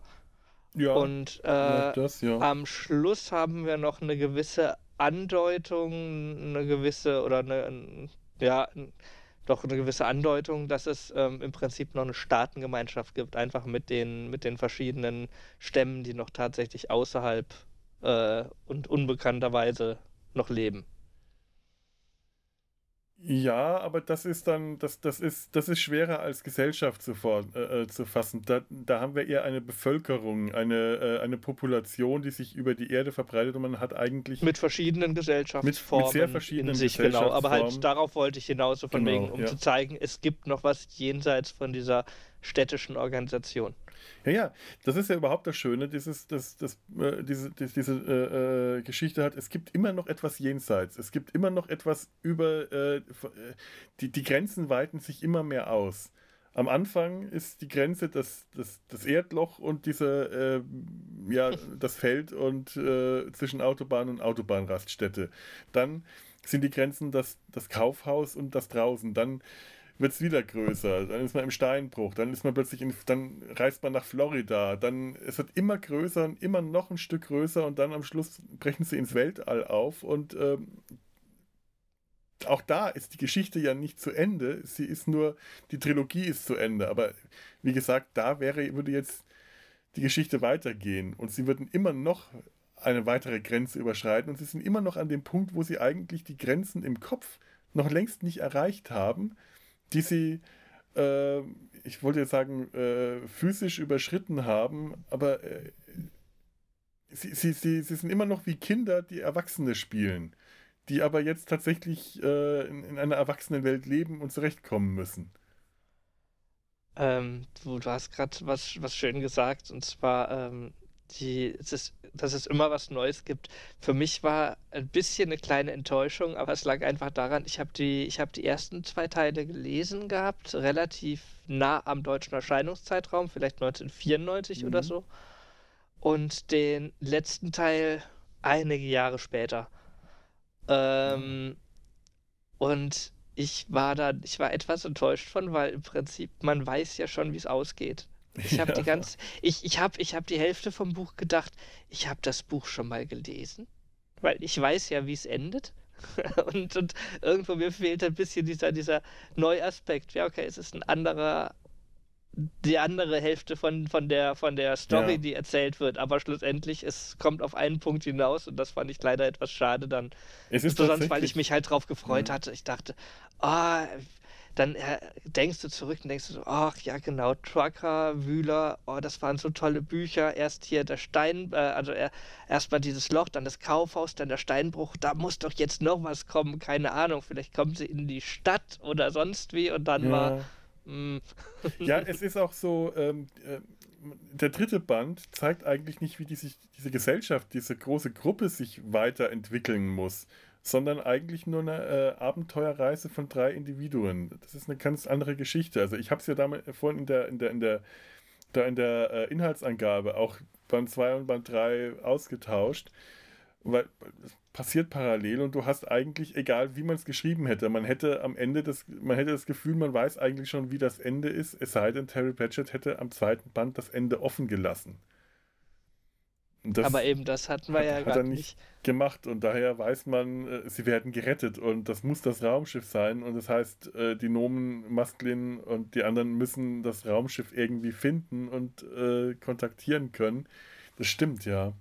Es ist auch so, der dritte Band hat noch einen Bruch, während der erste und zweite Band jedes Kapitel mit dieser heiligen Schriften, mit diesen heiligen Kapiteln aus den heiligen Schriften beginnt. Also quasi im Kaufhaus das Alte Testament und im Steinbruch das Neue Testament, denn sie schaffen sich ihre neue heilige Schrift, die den Gegebenheiten im Kaufhaus angepasst sind, ist dann der dritte Band äh, eine Enzyklopädie von Angelo Kurzwarenler für den wissbegierigen jungen Nom, wo er aufschreibt, was er alles erlebt und sieht nach seinen begrenzten Vorstellungen, was Sandwiches sind und was eine Concorde ist und dieses und jenes. Das ist auch sehr witzig, aber es ist auch so ein Bruch und das hat mich damals sehr enttäuscht, weil ich dachte, ach, das andere fand ich besser.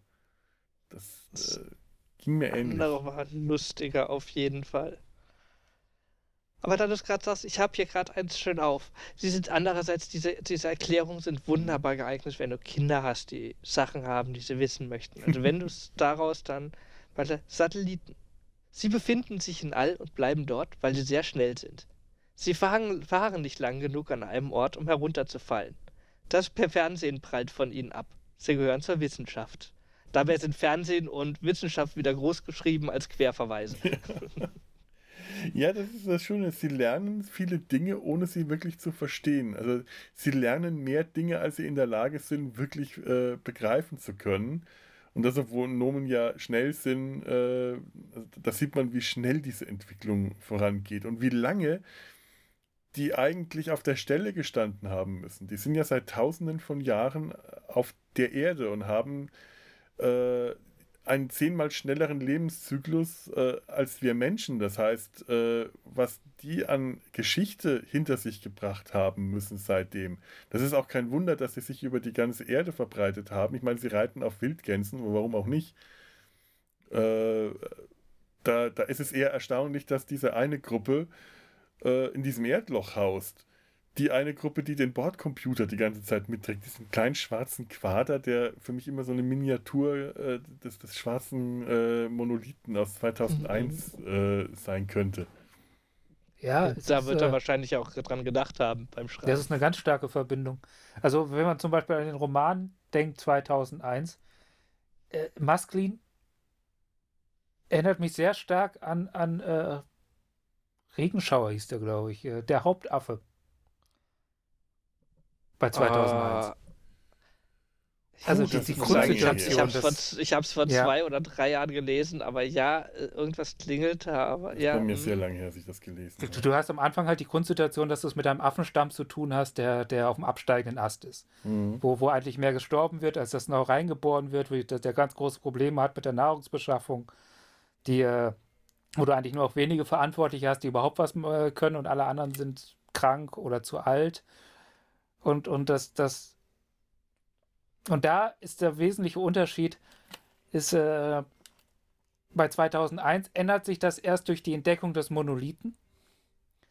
Bei den Nomen ändert sich das aber durch eine aktive eigene Entscheidung, und zwar dort wegzugehen. Mhm.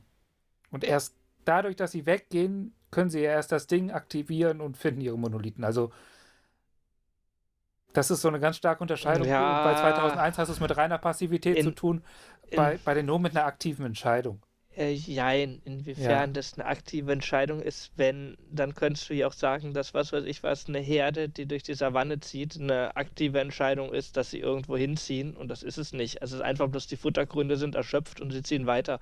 Und ja, so einfach so würde ich das. So wie nee, ich das, das verstanden habe, so wie ich das eigentlich ursprünglich verstanden habe, ist die Ursprungssituation, so, oder so wie ich es nicht verstanden habe, sondern so wie ich es im Kopf habe, ist im Prinzip die Ursprungssituation so, dass, die, dass wir eine überalterte Gesellschaft haben, die, deren jungen Arbeitskräfte im Prinzip kaum mehr Möglichkeiten haben, um Nahrung zu beschaffen. So, also ja, muss man irgendwo hinziehen, wo die Nahrungsgründe ergiebiger sind, in Anführungsstrichen. Das ist richtig, das ist aber trotzdem bleibt also, es eine aktive Entscheidung. Sie hätten auch da bleiben können, zugrunde gehen können.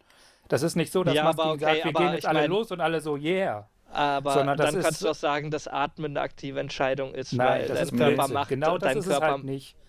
Nee, das, ich, ich sehe das nee. auch so, weil äh, äh, Atmen äh, ist, ist, ist, ein, ist was, was der Körper automatisch macht und eine Herde, die äh, in neue Jagd, eine Herde von Tieren, die eine neue Jagdgründe zieht, haben keine Möglichkeit, eine äh, so, so diese Art von Entscheidungen zu treffen, weil ihnen einfach das Selbstbewusstsein und die Intelligenz dazu fehlt.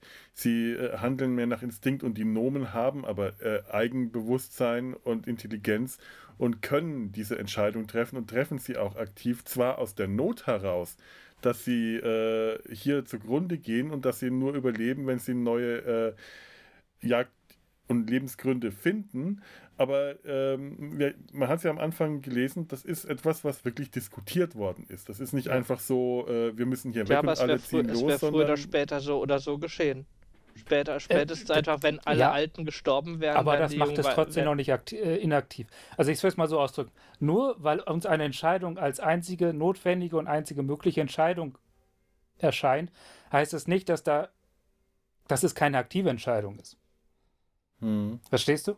Also das ist äh, zur aktiven Entscheidung wird es dadurch, dass jemand sagt, okay, so ist so die Situation, ich bewerte sie so, welche Möglichkeiten habe ich, ich nehme jetzt diese Möglichkeit. Okay, ich, ich gehe da, ich gehe Ja. da einfach eher davon aus, dass jede, jedes Lebewesen einen, Selbsterhaltungsinstinkt hat und einfach, das ist so, da, da, fangen wir Aber wieder an. trotz, Selbst, der, selbst das hat selbst Ja. der Mensch so uninstinkt getrieben, wie wir sein mögen, aber ähm, dein Überlebensinstinkt ist schlussendlich, und wenn du kurz vorm Verrecken bist, wirst du losmarschieren und dir was zu essen suchen. ja, davon und- gehen wir aus, aber trotzdem bleibt es eine aktive Entscheidung, auch wenn es die einzige. was- Worauf ich Okay, eigentlich ja, okay. wirklich, wirklich Dann- dann- darauf hinaus möchte, ist, dass, dass äh, bei, du, bei 2001 hast du es halt mit einer Gruppe zu tun, die hat, sieht keine Möglichkeit mehr, den, den, den fehlt selbst die Kreativität weiterzuziehen. Das, das hätten sie ja auch machen können. Genau, aber worauf genau und worauf ich Genau. hinaus wollte, war aber, Also, war aber schlussendlich, womit, womit sie ihre Monolithen aktivieren, ist, ist zwar ein Ergebnis dieser Entsch also der Entscheidung. Wir können jetzt streiten, ob das eine aktive oder eine passive Entscheidung ist, wie auch immer, aber ähm, schlussendlich, sie treffen diese Entscheidung nicht, um den Monolithen zu aktivieren, sondern das- das äh, das passiert zufällig. Ich will darauf auch gar nicht hinaus. Ich will, der, der wesentliche Unterschied für mich ist, dass es quasi tatsächlich bei 2001 ein göttli- göttlicher Eingriff im Sinne ist, Wumms, da ist was, das verändert jetzt für euch alles. Ihr müsst eigentlich gar nicht mehr so viel machen. Ihr stolpert über Okay, das Ding ja. und das Ding macht für euch alles. Während bei äh, es ist bei den Nomen so ist, sie müssen die ersten Schritte des Weges schon alleine gehen. Auch wenn sie nicht wissen, wohin dieser Weg führt, auch wenn sie nicht wissen, was sie damit auslösen. Aber sie müssen erst damit anfangen, ihre Situation selbst erstmal zu verändern, um weitere Möglichkeiten zu gewinnen. Mhm. Es ist ja Und das ist etwas, was, was, was das Ding auch im Laufe der Geschichte auch aktiv macht. Es sagt dann jemand, okay, ihr wisst jetzt, wie es weitergeht, ihr braucht mich erstmal nicht mehr, ich, ich melde mich dann, wenn ihr mich wieder braucht. Mhm. Also es ist, und das, das passt auch zu dem Bild der, der sich weiterentwickelnden Gesellschaft, beziehungsweise Schrägstrich, was es ja dann auch ist, ein Erwachsenwerden. Dass man die ersten Schritte dahin halt auch alleine machen muss, ein Stück, also ein Stück weit, Mhm. um sich Ja, weiterentwickeln zu können. Ich finde es ja auch interessant. Ähm, jetzt habe ich vergessen, was ich interessant finde. Ich wollte das die ganze Zeit. So langweilig. Nein, nein, so spannend, weil ich habe meinen eigenen Gedanken darüber vergessen. Tut mir leid. Ich habe dir gebannt gelauscht. Verflixt. Äh, ja, doch. Aber es der, beweist der, mal wieder meine, meine Theorie, dass, dass Pratchett immer eine gute Unterfütterung ist für äh, philosophische Diskussionen. das auf ja, jeden weil, weil Fall, da, glaube das ich, auch was Fall, hintersteckt. ja. Also das ist nicht aus der hohlen Hand, was er da schreibt. Ich wollte auf den schwarzen Monolithen äh, kommen. Ähm, das ist ja in, bei, bei, bei 2001 ist äh, der, der schwarze Monolith ja gewissermaßen äh, das, was in der Präastronautik immer gerne äh, propagiert wird, diese äh, Parapseudowissenschaft, äh, Eingriff von Außerirdischen auf die Entwicklung der Menschen, der Menschheit in einem früheren, äh, weit zurückliegenden Zeitalter. Und äh, hier haben wir etwas Ähnliches, zwar, äh, wie wir jetzt äh, festgestellt haben, äh, mit, mit anderen Mechanismen, aber der, es ist wieder ähnlich, der schwarze äh, Monolith, in diesem Fall der kleine schwarze Quader, das Ding, erwacht im Kaufhaus durch die Elektrizität, die es da gibt, zum Leben, zum elektronischen und äh, erklärt den Nomen, äh, wer sie sind und wie sie, dass er der Navigationscomputer ist und bringt sie auf einen weiteren Weg, hilft ihnen, schubst sie an zu ihrer Entwicklung. Also wir haben auch hier wieder ähm, eine Parallele. Äh, wie es dazu kam, das Interessante ist, dass die Nomen ja eigentlich selber die Außerirdischen sind, die möglicherweise vor tausenden von Jahren äh, auf die Erde gekommen sind und die Menschen weitergebracht haben. Wie auch mit ihrem kleinen schwarzen Monolithen, denn der dürfte damals äh, als Übersetzer gedient haben, weil die sich ja nicht unter, äh, miteinander verständigen können im dritten Wird das Band. nicht sogar ganz direkt so erzählt, dass Ja. sie versucht haben, die Menschen Mhm. in der Entwicklung voranzutreiben, damit sie ihnen helfen können, nach oben zu kommen, aber die Menschen einfach zu doof waren? Ganz genau. Ja, Ja. das wird tatsächlich erzählt. Und äh, im dritten Band ist ja auch so, sie reden mit Richard Arnold dann im Hotel, der dann ganz fasziniert ist, äh, dass die kleinen Leute aus dem Kaufhaus tatsächlich existieren. Und sie können das auch nur machen, weil das äh, Ding mit ihm redet. äh, interessanterweise in der gleichen Sprache, nur eben langs langsamer. Also die Nomen sprechen Englisch. Fand ich immer sehr faszinierend. Nee, ist doch klar. Wer, wer in einem englischen Kaufhaus aufwächst Ja. und sein, seine Religion anhand von Schildern aus einem englischen Kaufhaus äh, zusammenstellt, der wird auch wohl Englisch sprechen. Ja, aber die Ja. Nomen von der Autobahn, die haben die gleiche Sprache und die sind wahrscheinlich seit Tausenden oder Hunderten von Jahren äh, von den anderen Nomen getrennt und isoliert gewesen und haben Ja, okay, wir wissen, wir wissen jetzt nicht, entwickelt. wir wissen jetzt nicht wirklich, wie lange sie getrennt sind, weil ich meine, wenn eine Generation doch zehn. Jahre geht, dann ähm, Naja, aber äh, reichen es, ja schon Es, 20, 30 Jahre Kontaktverlust. Äh, ja, aber es, es würde ja schon ausreichen, dass sich die Sprache verändert. Zumindest, äh, und da scheint es keine so großen Schwierigkeiten zu geben. Sie müssen, sind zwar mit anderen Begriffen äh, konfrontiert, die sie nicht verstehen, ganz einfach, weil sie, die, äh, weil sie das Kaufhaus nicht kennen und nicht, nicht verstehen, was Elektrizität und solche Dinge sind. Also haben sie auch noch nie von den, von den Begriffen äh, gehört oder Worten wie Tausende kennen sie nicht, weil das in ihrer Welt nicht vorkam, dass es Tausende von Nomen gibt. Aber sie können trotzdem die gleiche Sprache sprechen. Das, ähm, und es ist dieselbe Sprache, die eben auch die Menschen sprechen. Und das fand ich immer interessant, dass sich das pa scheinbar parallel irgendwie entwickelt hat. Äh, Das ist wie mit dem Namen Nomen, wo, wo der herkommt. Äh, Gnome, Nomen, äh, das, äh, das ist so eine der, der Logikprobleme, die ich bei dem äh, Buch habe, wo man so entweder eine raffinierte Erklärung finden muss oder einfach drüber wegschauen muss. Ich würde da, ich glaube, das ist ja, das ist ja ein Problem, was du eigentlich fast immer bei Science Fiction und Fantasy und so hast, dass, dass du, Mhm. dass du eigentlich mit ganz viel Sprachproblemen zu tun haben müsste, aber entweder drüber hinweggeschaut wird oder so eine Ausrede kommt wie äh, Universalübersetzer. Und ich finde das auch eigentlich, eigentlich gar nicht schlecht, wenn man einfach drüber hinweggeht, weil das so Ja. viele Probleme aufmacht. Dann ist das Buch erstmal damit sch- beschäftigt, die Probleme zu lösen und dann kommen die letzten zehn Seiten noch eine Geschichte. Ja, ja, Ja. äh, stimme ich dir eigentlich, eigentlich wirklich voll und ganz zu. Das ist tatsächlich manchmal das Beste. Das ist wie, wie mit so Zeitreisefilmen, wo die Leute dann so 500 Jahre in der Vergangenheit wieder auftauchen und die Leute so sch- schönes, gegenwärtiges Englisch sprechen, einfach weil du sonst, äh, Weil die die ganze TARDIS Geschichte nicht ihnen das übersetzt. Deswegen. ja, ja, weil die Tat ist das übersetzt. Ja, ich bin gerade momentan Ja. wieder ein bisschen auf äh, Dr. Who zurückgekommen und genieße das sehr. Ähm, ja, auch Dr. Who, auch Präastronautik, die äh, auch, auch ein großer Quader, ein großer blauer, blauer Quader, gar nicht mal so unähnlich dem großen schwarzen Quader, aus dem dann allerdings äh, die Götter aussteigen. Und äh, ich, meine, in der, in der ersten Geschichte ähm, reist der, der Doktor und seine Companions in die Steinzeit zurück, wahrscheinlich in die der in Erde. den ersten Folgen sieht er noch fast schwarz aus, dieser Quader. Das stimmt. Ja, es Und ist sehr dunkel. Ist das nicht sogar ein, so, dass, bei man- zwei, Hm? dass am Ende von 2001 dieser Quader größer von innen ist als von außen? Ja, das ist so.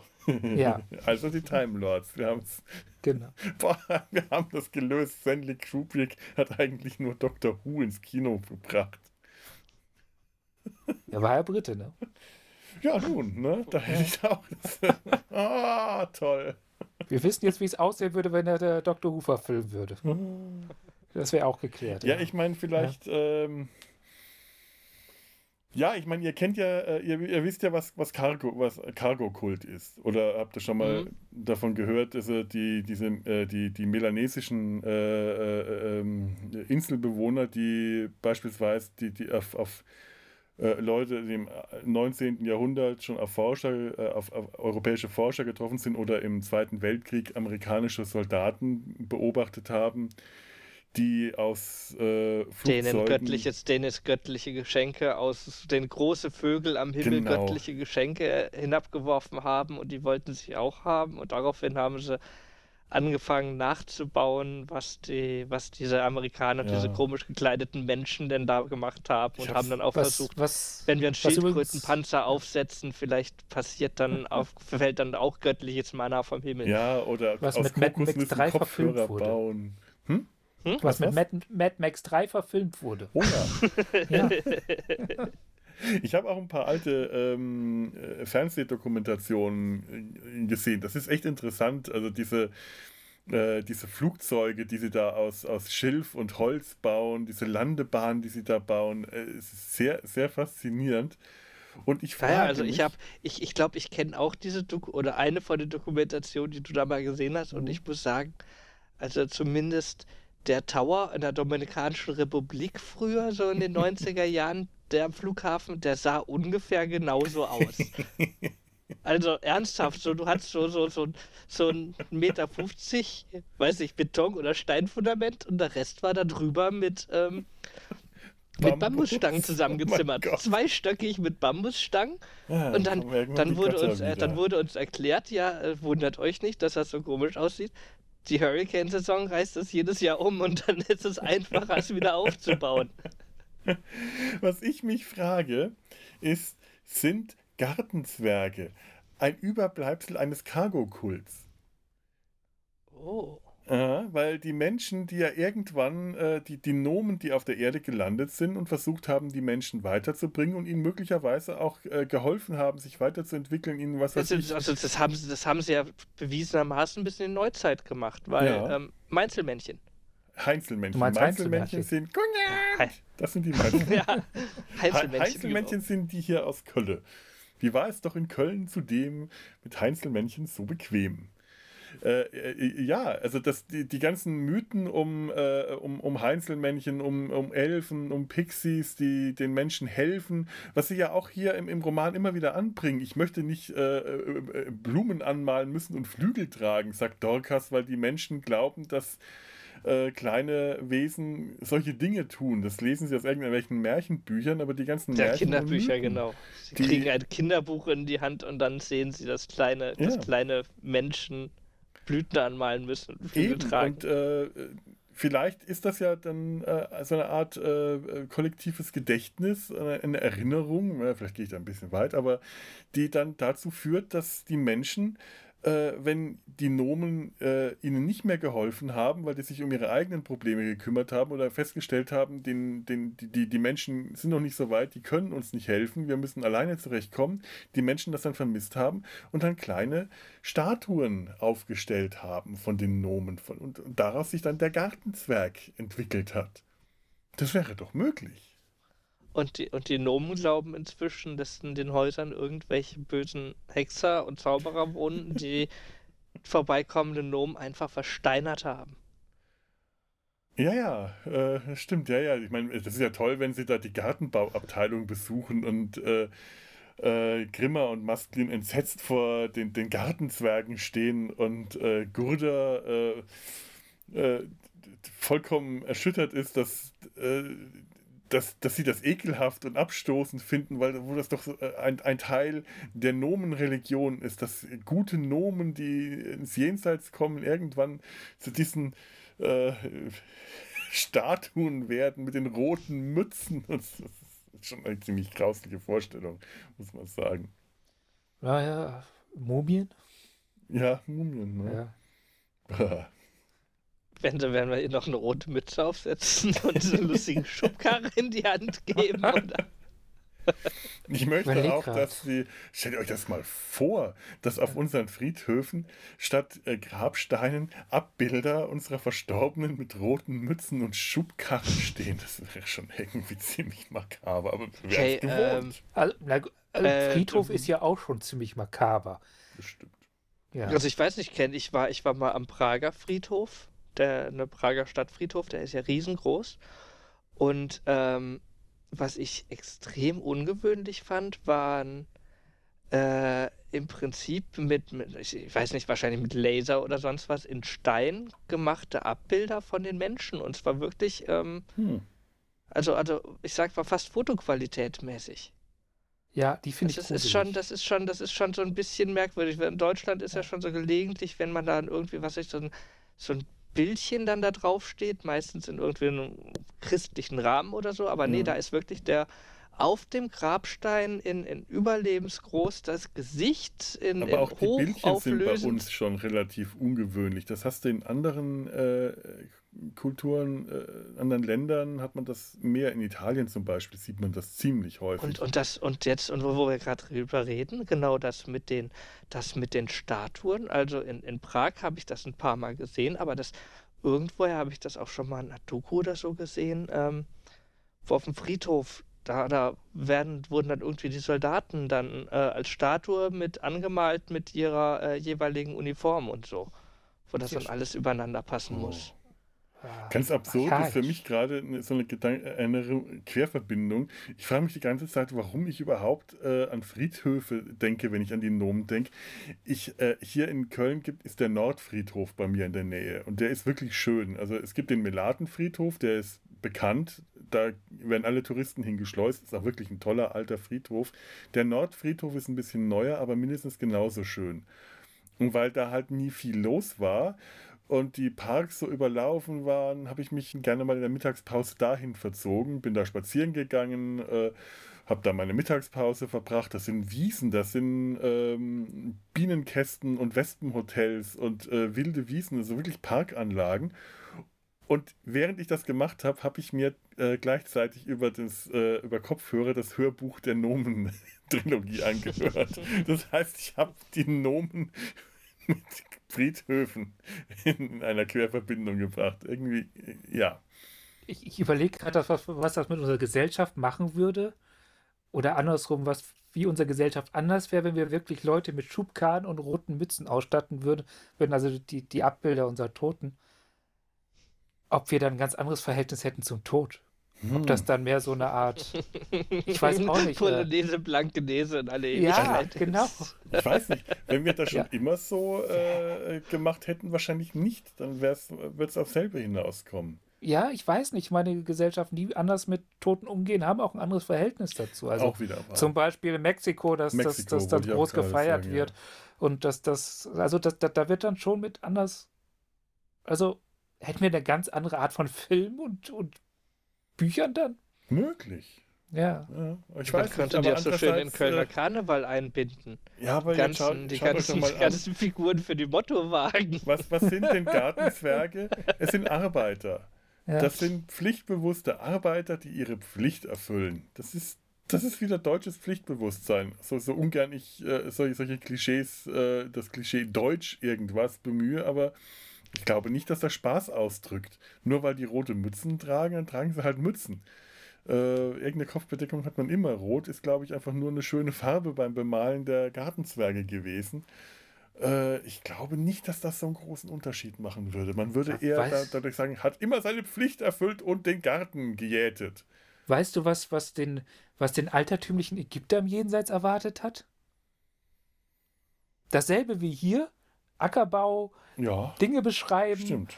plus in Anwesenheit der Götter. Man macht so einen riesen Bohai um das Leben nach dem Tod, um dann denselben Scheiß weiterzumachen. Also, so Ja, weit weg ist das nicht. Ja, ich meine, Naja, äh, wenn ich der Herrscher stimmt. über 10 Millionen Menschen bin, dann fände ich das gut, wenn das nach dem Tod auch so weitergeht. Es ist Ja, immer nur ja, die Frage aber, der eben, aber da bist du Perspektive. ja, aber da bist du ja, da bist du ja ein äh, äh, Pfarrer unter ganz vielen Pharaos, weil alle anderen, die vor dir gestorben sind, sind ja schon da. Deswegen, deswegen musst du dafür sorgen, Ja. dass deine Pyramide am größten ist und deine Streitmacht, die Stimmt. mit dir eingemauert wurde, die stärkste von allen Ganz ist. genau. Damit du den anderen Ah. ordentlich eins auf die Nase geben kannst. Und schließlich, haben, genau. und schließlich haben die anderen sich ja schon gegenseitig geprügelt. Das heißt, du kommst hin und musst nur noch dem Überlebenden eins auf die Nase geben. Plötzlich Das heißt wird also- Stargate viel realistischer mit dieser Beschreibung. Ist Stargate vielleicht einfach nur eine Verfilmung des ägyptischen Jenseits? Stargate ist zumindest auch Präastronautik. Ja, das sowieso. Ja. Ja. Ja, das ist möglich. Gut, ich, ich, äh, ich habe Stargate, ich kenne nur den Film, ich habe die Serie nie gesehen und es ist auch zu lange her. Ja, äh, Ich weiß nur, schmeckt wie Hühnchen. es ist ein Haufen von Langeweile. Weil ich mag sie nicht. Ich finde sie langweilig. Ich kann echt nichts zu sagen. Nee. Es ist einfach zu lange her. Ich bin mehr Team MacGyver als Team Stargate.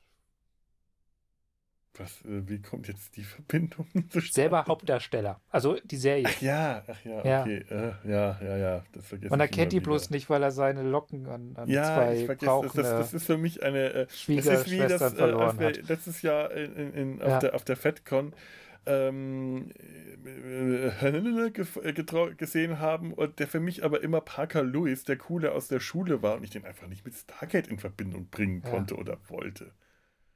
Ja, da war ja auch Herkules, der später ein Raumschiff geflogen hat. Selbes Problem. Ja, das ist auch wieder wahr. Ja.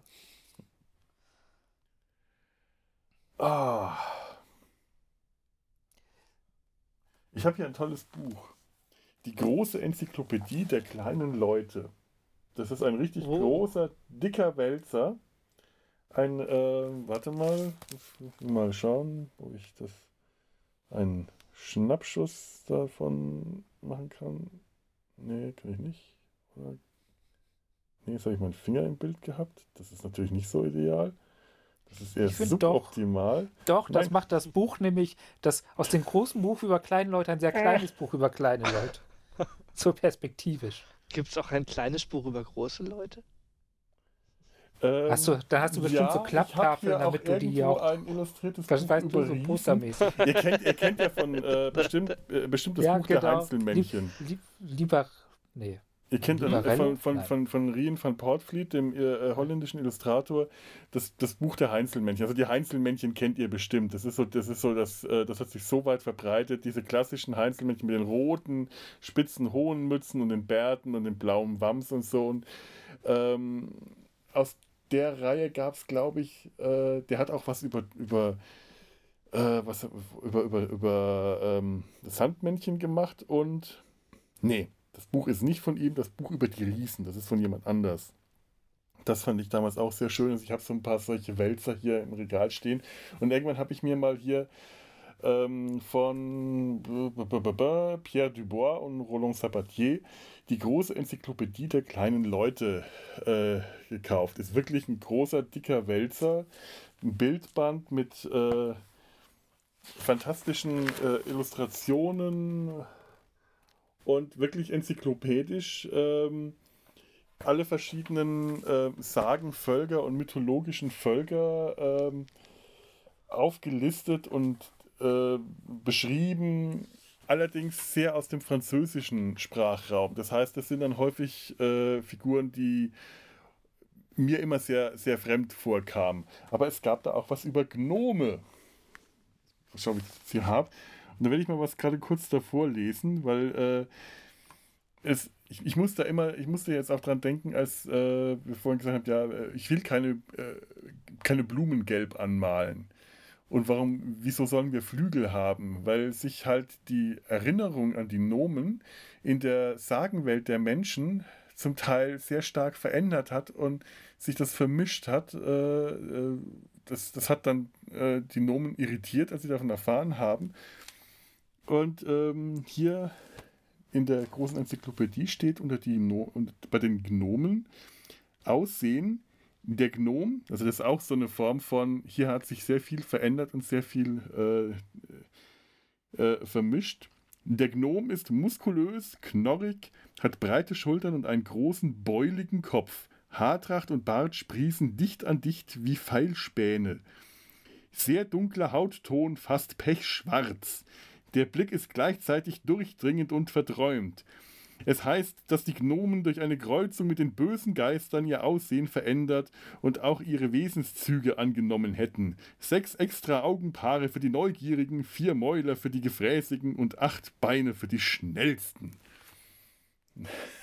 Hat jetzt nichts mehr mit dem zu tun, was Nee. wir kennen. Aber es ist ein schönes Buch, der bringt halt auch, äh, ich glaube, da ist sehr viel Fantasie des Autors mit drin, aber an vielen Stellen auch, ähm, auch wirklich Quellen und Recherchen. Und das, ähm, ich hatte ja am Anfang Paracelsus erwähnt, und da kommt er hier auch nochmal drauf. Es scheint, dass der Glaube an die Gnome durch jüdische Kabbalisten nach Europa gelangt ist. Jüdische Kabbalisten, finde ich interessant ursprünglich aus dem Orient kam und mit der äh, Philosophie des Pythagoras zu Beginn des 16. Jahrhunderts durch Pic de la Mirandole, Marcin Fouquin, Cadin, Rechlin und natürlich Paracelsus Verbreitung fand. Ihr Name taucht nie in den griechischen und germanischen Mythologien auf und scheint sozusagen aus einem Übersetzungsfehler hervorzugehen, wo das spätlateinische Gnomus und das griechische äh, Gignosko, Wissen, Kennen, vermischt werden und ihre Sehergabe hinweisen. Und äh, man vermutet wirklich, dass Paracelsus, als er diese ähm, vier Elementarwesen äh, erdacht hat, also für äh, Wasser, Luft, Feuer und eben Erde, die Gnomen, bei den Gnomen auf das, ähm, äh, den, den lateinischen äh, also beziehungsweise auf den griechischen Wortstamm Genomos, Erdbewohner. Äh, oder eben Gnome, oder was hatte ich hier äh, gerade gesagt, äh, Verstand äh, zurückgegriffen hat. Und aus diesen vier Elementarwesen haben sich dann auch später so die bekannten Riesen, Zwerge, Irrlichter und Sirenen entwickelt. Das waren aber auch äh, Figuren in, in, der, in, in der Sagenwelt, die vorher schon bekannt waren, äh, wie eben die Pygmäen, die ich vorhin erwähnt hatte, oder Salamander, die Feuerwesen oder Nymphen, Wasserwesen. Und äh, ja gut, ich meine, im 16. Jahrhundert oder 15. da waren die vier Elemente noch äh, wahrscheinlich noch sehr viel mehr Teil der offiziellen Wissenschaft. Und die Gnome waren als Erdbewohner Teil dieser äh, vier Elemente. Die konnten sich nach Paracelsus durch Erde durchbewegen. Also nicht durch Graben, sondern so wie wir uns durch Luft bewegen. Und ein Elementarwesen hatte keine Seele, konnte eine Seele nur dann erlangen, wenn es äh, sich mit einem Menschen gepaart hat und dessen nach die Nachkommenschaft dann eine Seele bekommen hat. Das ging aber nur, wenn sich, warte, ich glaube, ein weibliches Elementarwesen mit einem männlichen Menschenwesen gepaart hat. Umgekehrt äh, wäre das nicht möglich, weil Paracelsus überzeugt war, dass Frauen zu schwach sind, um, um ihre Seele weitergeben zu können. Wann war er unterwegs? 15. Jahrhundert. Ah, okay. Ja. ja. Das mal nur noch so als Kuriosität am Rande zu Gnomen. Ich wollte meinen Schatz unnützen Wissens noch ein bisschen über euch ausschütten, wenn ich ihn schon angesammelt habe. Ja. Was habt ihr noch so? Wenn ihr noch was habt. Ich schau mal in meine durchaus überschaubaren Notizen. ich habe noch äh, Querverweise zu anderen Texten. Ja. Dune. Ah. In dem Szenario sind Lastwagen Sandwürmer und Nom Fremen, wobei ich da noch immer äh, direkt einen Vergleich sehe, weil Fremen ja auch tatsächlich eine Gesellschaft sind, die mal äh, wesentlich äh, mobiler und aktiver war und äh, auf ein wesentlich äh, reduziert, also äh, degeneriert, oh, furchtbares Wort, nehme ich zurück, ja doch rückwärts sich entwickelt hat. So, so. Also ihre alten technischen Stand verloren hat. Da ich äh, bei Dune komplett ja. unbeleckt bin, wirklich. Ähm, das war's auch schon. Ja, kann ich da gar nichts zu sagen. Das ist eher euer, euer Gebiet. Und, und äh, äh, Arnold Cross und das Ding sind beide auf ihre Art und Weise göttlicher Natur. Ja.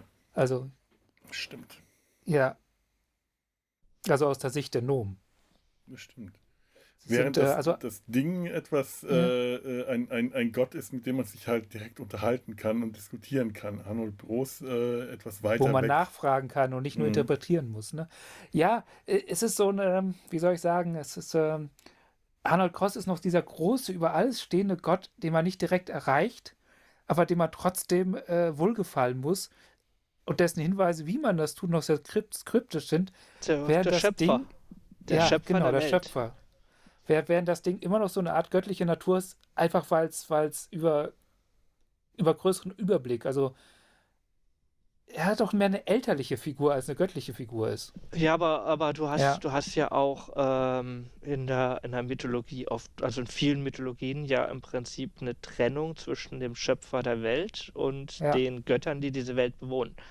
Ja, oft und ich würde, ich würde, ich würde diese, ich würde Götter, Arnold Bross dann als, als Schöpfer der Welt betrachten ja. und, und, und das, das Ding ist ein Gott, der diese Welt bewohnt. Weil die Welt muss erstmal schaffen sein. Götter brauchen eine Welt zu wohnen. Götter brauchen jemanden, der an sie glauben kann, damit überhaupt ja. erst ein Gott entstehen kann. Ein ja, Gott, an den, die... an den niemand glaubt, ist kein Gott. Das ist ein Dämon ja. oder ein Geist oder. Ja, nicht mal. Ja, aber das, selbst ein Dämon braucht ja Leute, an die, mal, äh, an die, die an ihn glauben, sonst ist es auch. Ja. Ja, aber stimmt, also Arnold Bross hat auf jeden Fall die Doppelfunktion Schöpfer und Gott in, äh, ja. aus meiner Sicht inne, während das Ding nicht die Schöpferrolle, sondern nur äh, die Rolle eines äh, höheren Wesens, also eine Götterrolle, aber äh, eigentlich nicht der Gott, also die eine große Gottheit, wie sie Arnold Bross für die Kaufhausnomen darstellt, sondern einfach nur ein Gott ein, ein Hilfsgeist, ein äh, vielleicht äh, so etwas wie äh, bei den Römern, wie hießen, waren das die äh, Laren die Hausgeister. oder Penaten, genau, die Hausgeister. Ja, Penaten, genau. Lauren und ja. Penaten. Ja. Ja, ich finde das Bild mit den Schöpfungsgöttern gerade ganz gut. Das hast du ja oft, dass tatsächlich, dass du diese Schöpfungsgötter hast, aber die vollkommen weit weg von dir sind, mit denen du auch relativ wenig zu tun hast, so als Mensch. Weil die auch seit und, Anbeginn der Erde existieren genau, und im Prinzip und, für die, für die sind die Menschen so nur, nur ein kleines Dingelchen von genau. Tausenden. Genau. Und, und dann gibt es die Menschen, ja. Erst mit äh, der zweiten oder dritten Generation Götter zu tun direkt. Bei den Griechen ist es, glaube ich, die dritte Generation, ne?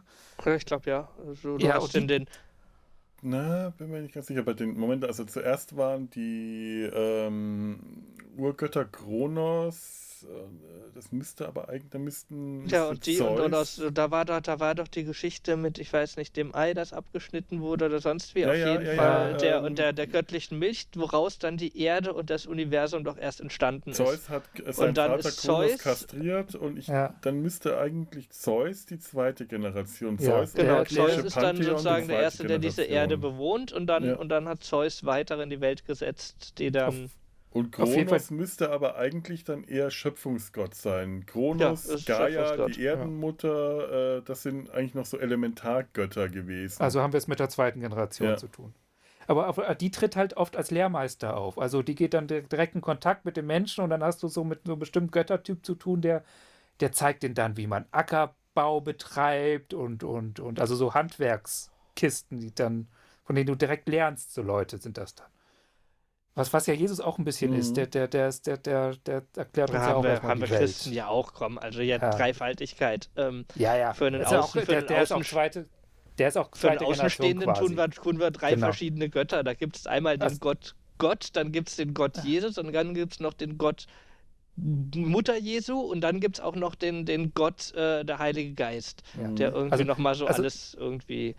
Das Ding ist dann der göttliche Lehrmeister und es passt auch voll in das Pratchett Weltbild rein, weil es ist der Gott, der von den Gläubigen selbst erschaffen wurde. Mhm. Irgendwann ja, ja. mal. Und nur deswegen existieren kann, weil die Leute ihn so, erschaffen sogar und dann im, im wahrsten Sinne ja. Beziehungsweise weil sie auf ihn hören. Wurde. Ansonsten wäre es genau. nur irgendein Ding, das vor sich hin plappert, aber weil sie auf ihn hören, kriegt es ja auch erst diese göttliche Bedeutung. Ja, ja aber, aber in dem Fall auch ganz direkt, Sinne, weil äh, die Nomen haben wurde. das Ding gebaut. Ja, ganz genau. Und erfunden. Sie haben es bloß vergessen und deswegen kann es erst dadurch eine göttliche Funktion bekommen, weil sie die Ursprünge nicht mehr zurecht bekommen. Ja, jede äh, ja. Technologie, die weit genug fortgeschritten ist, ist von Magie nicht mehr äh, zu unterscheiden. Eines der Clarkschen Gesetze. Das ist ja. äh, in, interessant, dass es ihre eigene Technologie ist, die in, der, in ihrer eigenen Vergangenheit schon so weit fortgeschritten war, dass sie sie als Technologie, als Gebrauchstechnologie verstanden haben und jetzt so so weit über ihrem jetzigen äh, Entwicklungsstand hinaus ist, dass sie sie als äh, Magie wahrnehmen äh, ja. müssen. Aber dafür gehen sie dann doch eigentlich ziemlich ungezwungen mit dem Ding um. Das ist eigentlich eher, äh, das wird ganz schnell als eine Art Gesprächspartner wahrgesehen. Also ab dem Moment, wo das Ding anfängt zu sprechen, verliert es seinen, äh, seinen kultischen äh, Wert. Vorher ist sogar ein bisschen sogar ein bisschen Respekt verlieren sie vor dem. Also ja. das, das wird, wird sehr runtergeholt zu, auf Augenhöhe. Ja, vorher ist es so, dass ja. äh, ähm, äh, ähm, Torrid immer der, der, der Sippenälteste, der Hüter des Dings ist und das Ding gibt ihm äh, Anweisungen, wie es zu führen ist und wie sich die Nomen verhalten soll, aber eben nur so lange, wie es nicht wirklich spricht, hat es auch ja. diesen göttlichen Charakter. Und in dem Moment, wo es anfängt zu sprechen, ist es halt äh, Teil der Gruppe, zwar etwas schlauer, aber äh, jetzt nicht, hat, hat seine Göttlichkeit verloren, ist nur noch überlegen. Und damit eher jemand, der ihnen hilft. Also jemand, äh, quasi äh, jemand, mit dem sie sich noch nicht ganz auf Augenhöhe äh, ähm, abgeben können, einfach weil der andere noch ein äh, deutlich höheres Wissen und Können hat. Aber die Augenhöhe ist, äh, ist, ist erreichbar jetzt.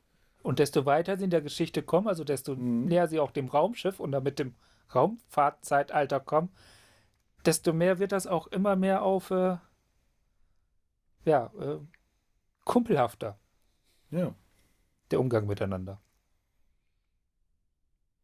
Es ist ja auch der Generation, ist ja auch der Generationenwechsel. Ähm, für die, für die alten Nomen war das ja, äh, wie du es vorhin gesagt hast, ein göttlich, also ein göttliches Ding, das, Mhm. ähm, das mystische Befehle und Anweisungen erteilt hat, die nur für den Gruppenältesten zu hören waren. Ähm, und mit dem Moment, wo im Prinzip die Nachfolgegeneration ja auch diese Revolution, die, Revolution, diese gesellschaftliche Revolution auslöst, die wir vorhin angesprochen hatten, dann äh, ändert sich auch die Beziehung zu den Göttern und äh, sind wir eigentlich wieder beim klassischen Pratchett-Thema. Äh, wie ändert sich die Beziehung zu den Göttern, wenn sich die, wenn sich die Menschen fortentwickeln? Also Ja. ich weiß nicht, in wie vielen, in wie vielen Büchern er das durchgekaut hat oder zumindest mal irgendwo am Rande äh, thematisiert hat, aber ich wette, wenn ich jetzt hier blind reingreife in mein Regal, würde ich spätestens beim zweiten Griff ein Buch finden, wo er das thematisiert hat. Ja. Das Hat ist schon ein sehr beliebtes Thema bei ihm gewesen, das stimmt. Hat er nicht auch mit Neil Gaiman nicht auch noch so eine ähnliche Geschichte geschrieben? Äh, Omen? Ja, Äh, Good was? Omens. Good Omens, ja, ja. genau. Good Das Omens, jetzt auch die ver, ver, ist, versät wurde. die, ne? ist, die, ist, hm, die ist schön, kann ich echt empfehlen. Die Ja, ist, ich finde, das äh, ist mal eine gute sehr, sehr hübsch Verfilmung anzugucken. gewesen. Ja. Sehr, Obwohl sehr ich, äh, eigenständig äh, und mit, der, mit der. Einschränkung, dass ich das Buch nicht gelesen habe, finde ich das eine gute Verfilmung. Das das, das Es, Buch äh, ist ein es, wenig es trifft, anders. Es trifft es. aber äh, ja, es trifft, aber glaube ich, die, die Grund. nicht viel. Also es trifft, es trifft trifft das es Buch gut. echt gut. Ja. Es trifft, es trifft den Humor, der da dabei Es rüberkommt, auch echt gut. Es trifft die Auch Figur vom- vor allem vom- sehr gut. Genau, vom Zusammen Ja. zum Zusammenspiel von, von, äh, von den, von den äh, Dämonen und dem Engel. So, die beiden Schauspieler, die Ja. äh, harmonieren super zusammen. Also. Ja. David Tennant und ähm, den Namen des anderen habe ich vergessen. Die sind großartig. Das ist Ja. wirklich fantastisch. Ähm, ich habe hier gerade noch mal, schicke ich, setze ich auch noch mal eine Show Notes, ähm, eine nette Seite mit Terry Pratchett's Sprache in Bildern, wer sich da mal ein kleines, Oh, kleinen toll. Überblick verschaffen möchte. Ich nehme jetzt mal einfach bloß ein Zitat raus, das ist mir so ins Auge gestochen. Aus, äh, aus Pyramiden stammt das. Sterne in der Schwärze verstreut, als sei die Windschutzscheibe des göttlichen Wagens zerbrochen, ohne dass sich der Schöpfer die Mühe machte, alle Splitter aufzusammeln. Toll. Ist das nicht schön? Das ist doch Poesie. Einfach nur toll. Ach, das ist. Ich, ich, ich glaube, ich. Äh, Und um vielleicht noch alle Abend Leute auf, auf Pratchett, die mit Pratchett bisher noch nicht so viel zu tun hatten, ähm, gibt es in der letzte Kontinenten auch einen sehr schönen Absatz, ähm, der vielleicht auch ein bisschen simpt, also so, so diese Denkweise von Pratchett äh, äh, ranbringt. Und zwar, Bücher sind gefährlich, sogar ganz normale Bücher. Ein Mann sitzt in irgendeinem Museum irgendwo und schreibt ein Buch über politische Ökonomie und plötzlich sterben tausende Menschen, die das Buch nicht mal gelesen haben. Hm. Weil die, die es gelesen haben, den Witz nicht verstanden haben. Oh, ich habe Terry Pratchett so vermisst. Ich, ich glaube, ich muss jetzt. Äh, die ganzen Terry Pratchett-Romane standen in dem Regal, das Anfang des Jahres runter äh, von der Wand gebrochen war. Und die Ja, verteilen sich hier gerade in Stapeln über mein Wohnzimmer, weil ich immer noch nicht dazu gekommen bin, das Pratchett wieder wiegt mehr, als er eigentlich wiegen sollte. Ja, Ja. definitiv. Und das, diese Bücher hätten auch gefährlich sein können, wenn ich in dem Moment auf dem Sofa gelegen wäre. Und ich glaube, ganz ehrlich, äh, die Stapel, die sind gerade hier hinter mir. Da werde ich nachher reingreifen und Felo- äh, Felo, heute du Abend weißt zum ja auch, Schlafen gehen. Eine wer- große, weiß nicht, An was ich große mache. Ansammlung von Büchern auf einem Fleck, was das erzeugt. Also wir müssen jetzt nicht über den. L-Raum Ja, anfangen, aber das ist gefährlich. ähm, ich, ich sehe, ich sehe bei dir da hinten so ein paar, so ein paar Fl Flächen, wo ich das Gefühl habe, wenn ich da, wenn ich da das, wenn ich da das passende Buch raus, wenn ich da das passende Buch rausziehe, dann greife ich nicht in, auf die Wand, sondern greife ich in ein, andere, in ein anderes Bücherregal rein. Ja, ja. Ich habe auch schon weiß. immer gedacht, das mit, ist mit auch der keine, kein Perspektive. Trugschluss. Das ist so. Ich habe schon immer gedacht, mit der Perspektive deiner, deiner Wohnung stimmt was nicht. Sie ist rund. Ja, Sehe ich da einen auch habe ich noch. Einen habe ich noch, der, der, der vor allem durch vollkommen, äh, vollkommen uninteressant sein glänzt und auch total langweilig ist, aber ich hab's halt. Hau raus. Wir, Ja, wir glänzen äh, auch durch äh, in den Langeweile. 80ern, also geht so um die Zeit herum, wie, wo, wo, wo dieser Roman spielt, ist, ist, ist ein Computer gebaut worden, ein, eine, ein Großrechner, wobei so groß war der noch nicht, der aussieht wie das Ding. Ein schwarzer, mit roten Punkten leuchtender Kasten, Oh ja, du hast Bilder Ja. geschickt. gebaut von einer Firma Xbox. namens. Bitte? Hast du die Bilder von der neuen Xbox gesehen? Ja, das ist ja mehr grün, Das ist- wo das, wo das äh, nicht schwarz ist. Ja, wenn, wenn sie kaputt ist, leuchtet sie rot. Der rote Ring des Todes. Gab es das nicht bei den alten Xbox? In, Mein ja. ich glaube, den wird es wahrscheinlich immer noch geben. Ja. Weiß ich. Gebaut wurde das Ding von einer Firma namens Thinking Machines und äh, sollte sich mit K äh, KI beschäftigen.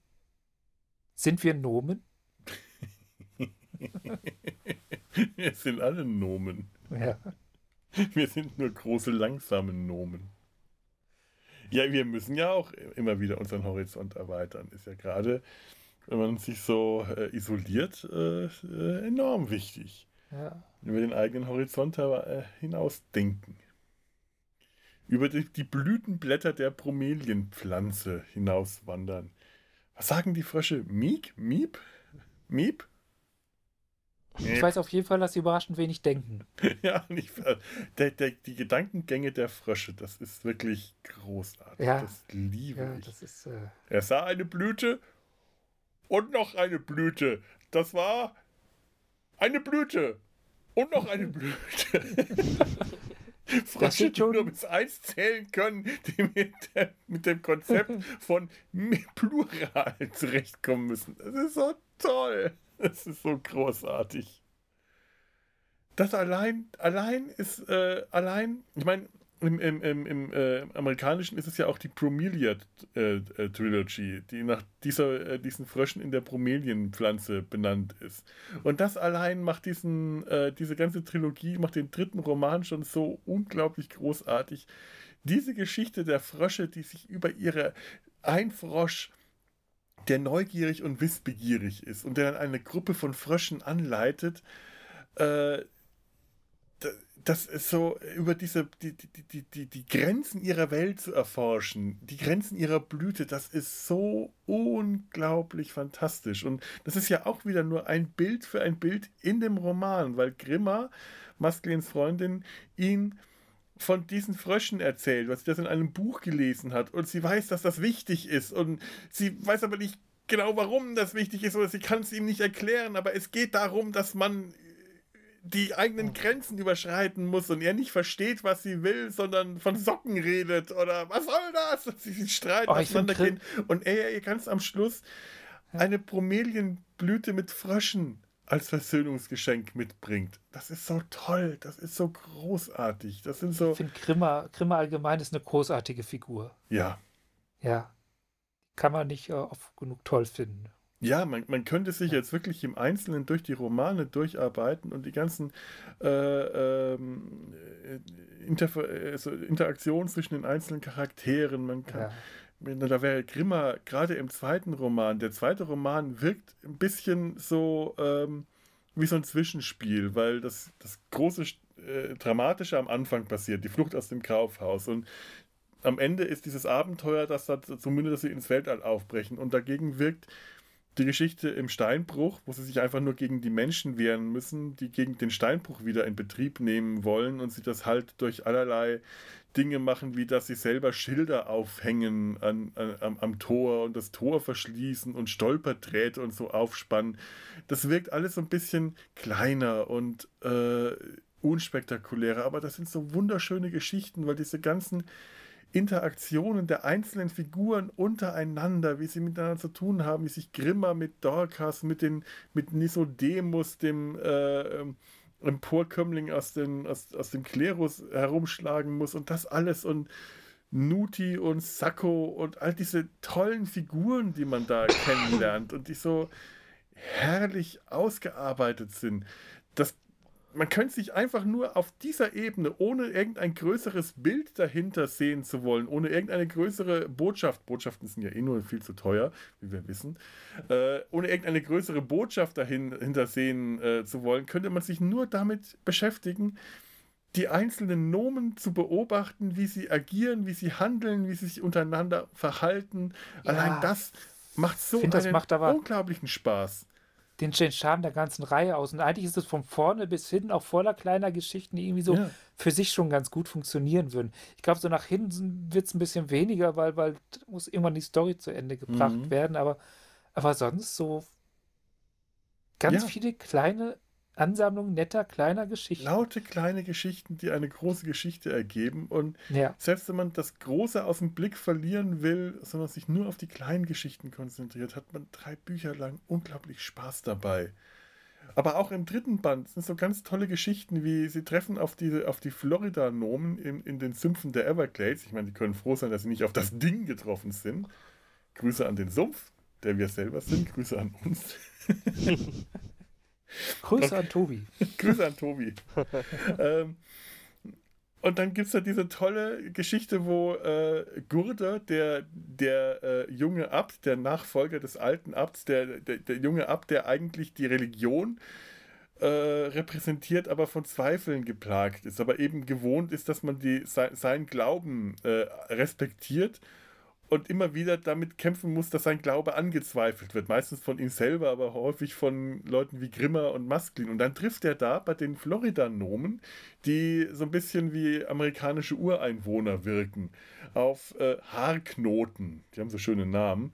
Was so der Art Medizinmann dieses äh, äh Nomenstamms ist äh, und damit der religiöse äh, Repräsentant dieser Gruppe und dann streiten die sich untereinander, ohne miteinander reden zu können.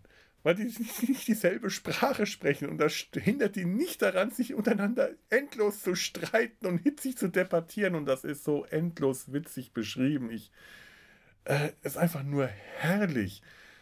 Man, man möchte diesen Nomen, diesen Figuren die ganze Zeit zuschauen. Ich liebe es, gut geschriebene Charaktere zu sehen, die sich toll verhalten, die man einfach dabei sein will, wenn die sich, wenn die Sachen machen. Und das ist so das Großartige von Terry Pratchett. Das ja, okay. immer. Ähm, Pratchett-Figuren, die Pratchett, Sachen machen. Ja. ja. ja. Aber ähm, die Nomen wurden ja, irgendwie hat er sie ja nochmal aufgenommen. In, in, seinem Spätwerk hat er sie ja nochmal irgendwo nochmal verarbeitet. Und zwar als die We Free Men. Ah, ja. Die ja, kleinen stimmt. blauen Männer. Ja. Die sind, die sind, die sind ähnlich äh, klamaukig und, und, und anders. Sehr anders. Und auch anders, man, auch anders, auch erkennen, anders von ja. ihrer gesamten Weltsicht, wie dass sie, sie, dass sie glauben, dass sie eigentlich im, schon im Jenseits leben, weil schließlich äh, muss es ja das Jenseits sein, wenn man sich so toll besaufen kann und prügeln kann.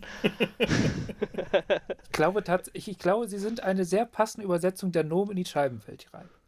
Ja, ja. auf jeden ja. Fall. Im Prinzip, Motiv, Im Prinzip so, so, so äh, das Kontrastbild zu den Nomen, also eigentlich so, so, so das Ganze in Falschfarben, also einmal die Farben umgetauscht. Ja, blau. Und dann ne? hast du so ungefähr das, ja. Also ja. anstelle von, von rosa, sonst wie blau, ja.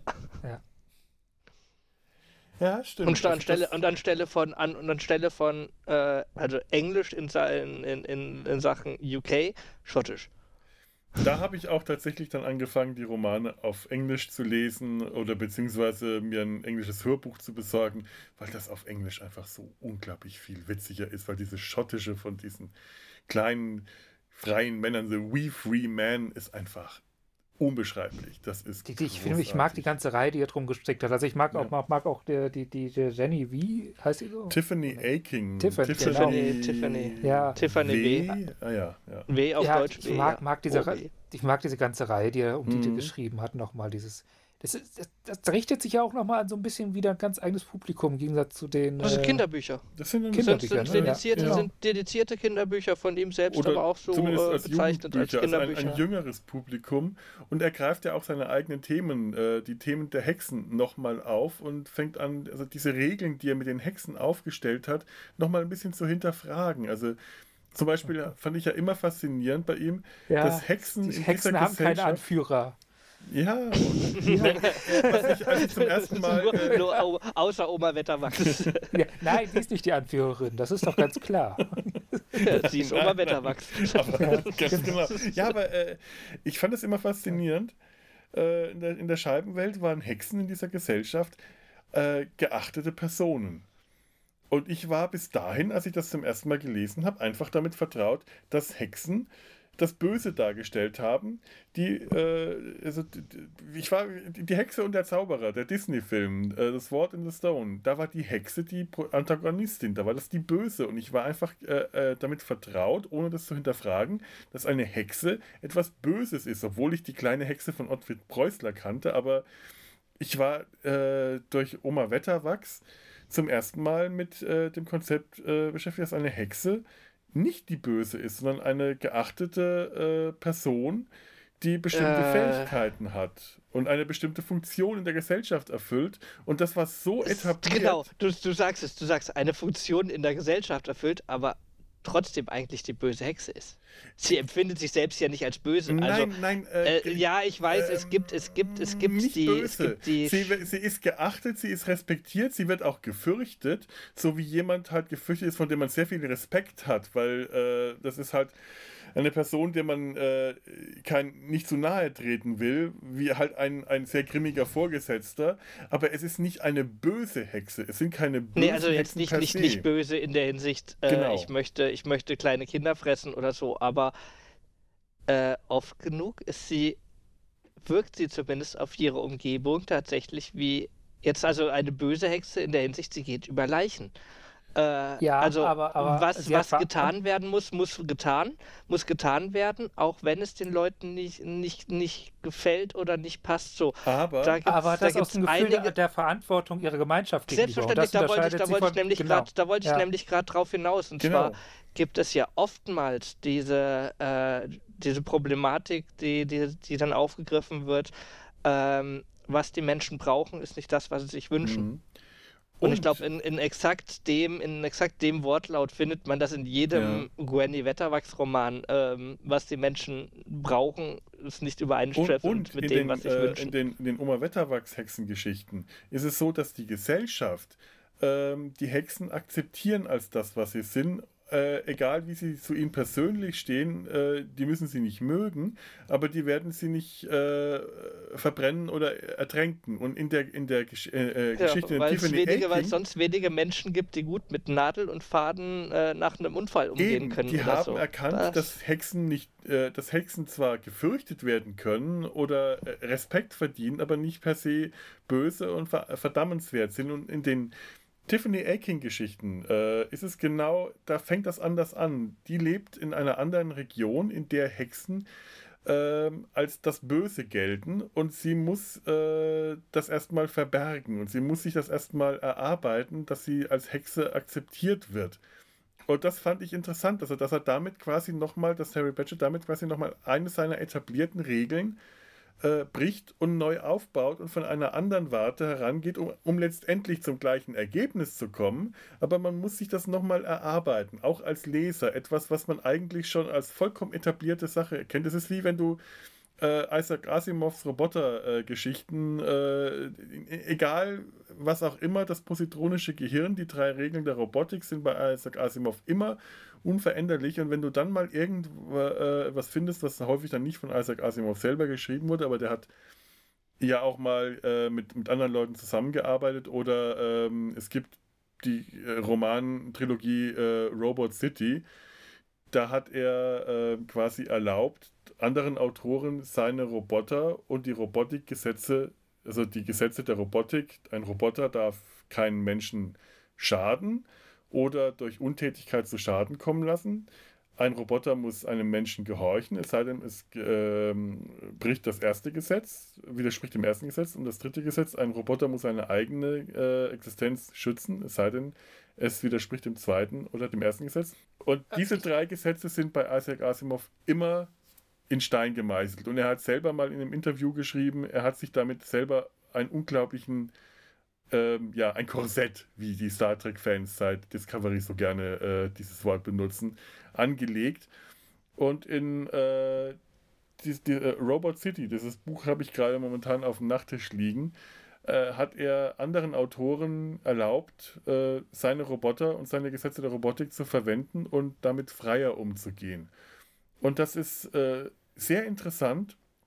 Da wird eine Gesellschaft von Robotern beschrieben, die komplett unabhängig, ohne menschlichen Einfluss äh, existiert. Das heißt, die haben zwar diese Gesetze, die können sie aber nicht anwenden oder, oder müssen, müssen anders lernen, sie anzuwenden, weil es keine Menschen da gibt. Und dann kommen in diese Gesellschaft zwei Menschen, werden reingeworfen durch, ich glaube, irgendein Portal. Und was das für Probleme ergibt, weil Roboter, die zwar diese Gesetze haben, das, was ich immer als vollkommen gegeben angenommen habe, was immer passiert, immer da ist, wenn man Asimov liest und Roboter vorkommen, ist jetzt auf einmal etwas, das in Frage gestellt wird und von einer ganz anderen Warte angegangen werden muss, um dann zum selben Ergebnis wahrscheinlich am Ende zu kommen, hoffe ich mal, aber eben einen anderen Weg geht. Und das ist das, was Terry Pratchett mit äh, den Hexen in Tiffany Aking macht. Und das finde ich spannend. Einfach mal Aber aufbrechen. das ist ja nicht brechend. Das ist ja äh, mehr äh, nochmal neu überprüfen, aber nicht brechen. Äh, brechen nicht im, ja, du hast recht, ja. nicht brechen im Sinne von ein Remix. Äh, äh, ein Remix, ja. Neu überprüfen, ein Remix, das Ganze das, neu zusammenstellen, um einen anderen Weg zu gehen, um dann letzten Endes dahin zu kommen. Ja. Genau. Das ist ja das, was Deep Space Nine streng genommen mit, mit, mit den äh, Vorgaben von Gene Roddenberry stark auch gemacht hat, also von mhm. wegen äh, keine inneren Konflikte, keine, also äh, nee, die, die, die, Deep Space Nine hat ja die Ethik von Star Trek genommen, also die, die Selbstverständnis der Föderation, wie man mit anderen, mit anderen und mit anderen und miteinander umgeht und gesagt, okay, wir, wir setzen das Ganze mal unter Stress und gucken, wie weit die noch mit ihrer eigenen Ethik kommen, wenn sie in Situationen kommen, wo die, äh, wo sie eventuell nicht mehr funktioniert. Ja. Ja. Ja. Ich kann gerade auch nicht mehr sagen als ja, ich glaube. Ich habe mich verausgabt gerade mit meinem letzten Ja, jetzt, wir nehmen auch schon wieder. Wir haben schon wieder unsere zwei Stunden, oder? Ja, ja. Ich schenke ja. mir nochmal einen letzten Schluck ein. Dann ist die Flasche aber auch schon erschreckend leer. Aber schmeckt gerade sehr gut. Ein grauer Burgunder habe ich hier. Aus äh, irgendwo aus dem Rheinland. Aus Rheinhessen. So, so sieht es einfach mal oh, aus. Ich habe rotes Kraut hier. Rotes Kraut? Sag nicht, dass, sag nicht, dass du Rotbuschtee trinkst. Geht nein. Das wollte ich nämlich gerade sagen. Also ich liebe ja. Rotbuschtee, aber ich weiß, dass du ihn verachtest. Ich würde jetzt nicht sagen verachten. Ich würde mich das mehr hast vor du beim den letzten Mal gesagt. Ja und? Was interessiert mich, was ich gestern gesagt habe? Was interessiert mich der Quatsch, den ich gestern gesagt habe? Ja. Wäre das Mark Twain? Womit wir wieder bei Star Trek wären. Hm. War das nicht äh, Adenauer? Mark Adenauer? Könnte auch Adenauer gewesen sein. Ja, ich, ich, ich, ich wünsche mir ja äh, ganz ehrlich, dass äh, Dr. Who sich mal äh, beispielsweise in der deutschen Nachkriegszeit, dass er mal auf Adenauer trifft. Man, man trifft immer nur so die gleichen Geschichten erzählt. Ja, ist schon sehr psychozentrisch, mhm. ne? Nein, eigentlich möchte ich, dass Dr. Who mir erzählt, dass der Tod von König Ludwig, dieser vermeintliche Selbstmord im See, dadurch erführt wird, dass der, dass der Master sich als Dr. Gutten ausgibt und den und, äh, König Ludwig im See ertränkt. Konrad Twain. Ich bin, ich bin gerade bei König Ludwig, dem Traumschlosskönig ja, und Dr. Who. Der Franke. Und, was? Moment. Hey, hey, ich komme aus dem einzigen Ort, aus dem einzigen Ort wahrscheinlich in ganz Bayern, die eine, äh, in der ein Weg, es ist nur ein Weg, es ist keine Straße, es gibt dort den Dr. Guttenweg, der einzige Ort, der einen Weg nach dem vermeintlichen Mörder von König Ludwig, dem Schenenkini, dem, dem Traumkönig aller Bayern benannt hat. Wir haben einen Dr. Guttenweg im Wernecker Schlosspark, möchte ich einfach Nein. mal betonen. Und äh, so wenig das zu irgendwas beiträgt, dieses Wissen, aber jetzt wisst ihr es auch und ihr werdet es nie wieder vergessen können. Teil nicht der, der, der klassische Master und, und äh, der König nicht schon die Kinnfrisur? Ja, die haben ja. einen ähnlichen Bart. Ja.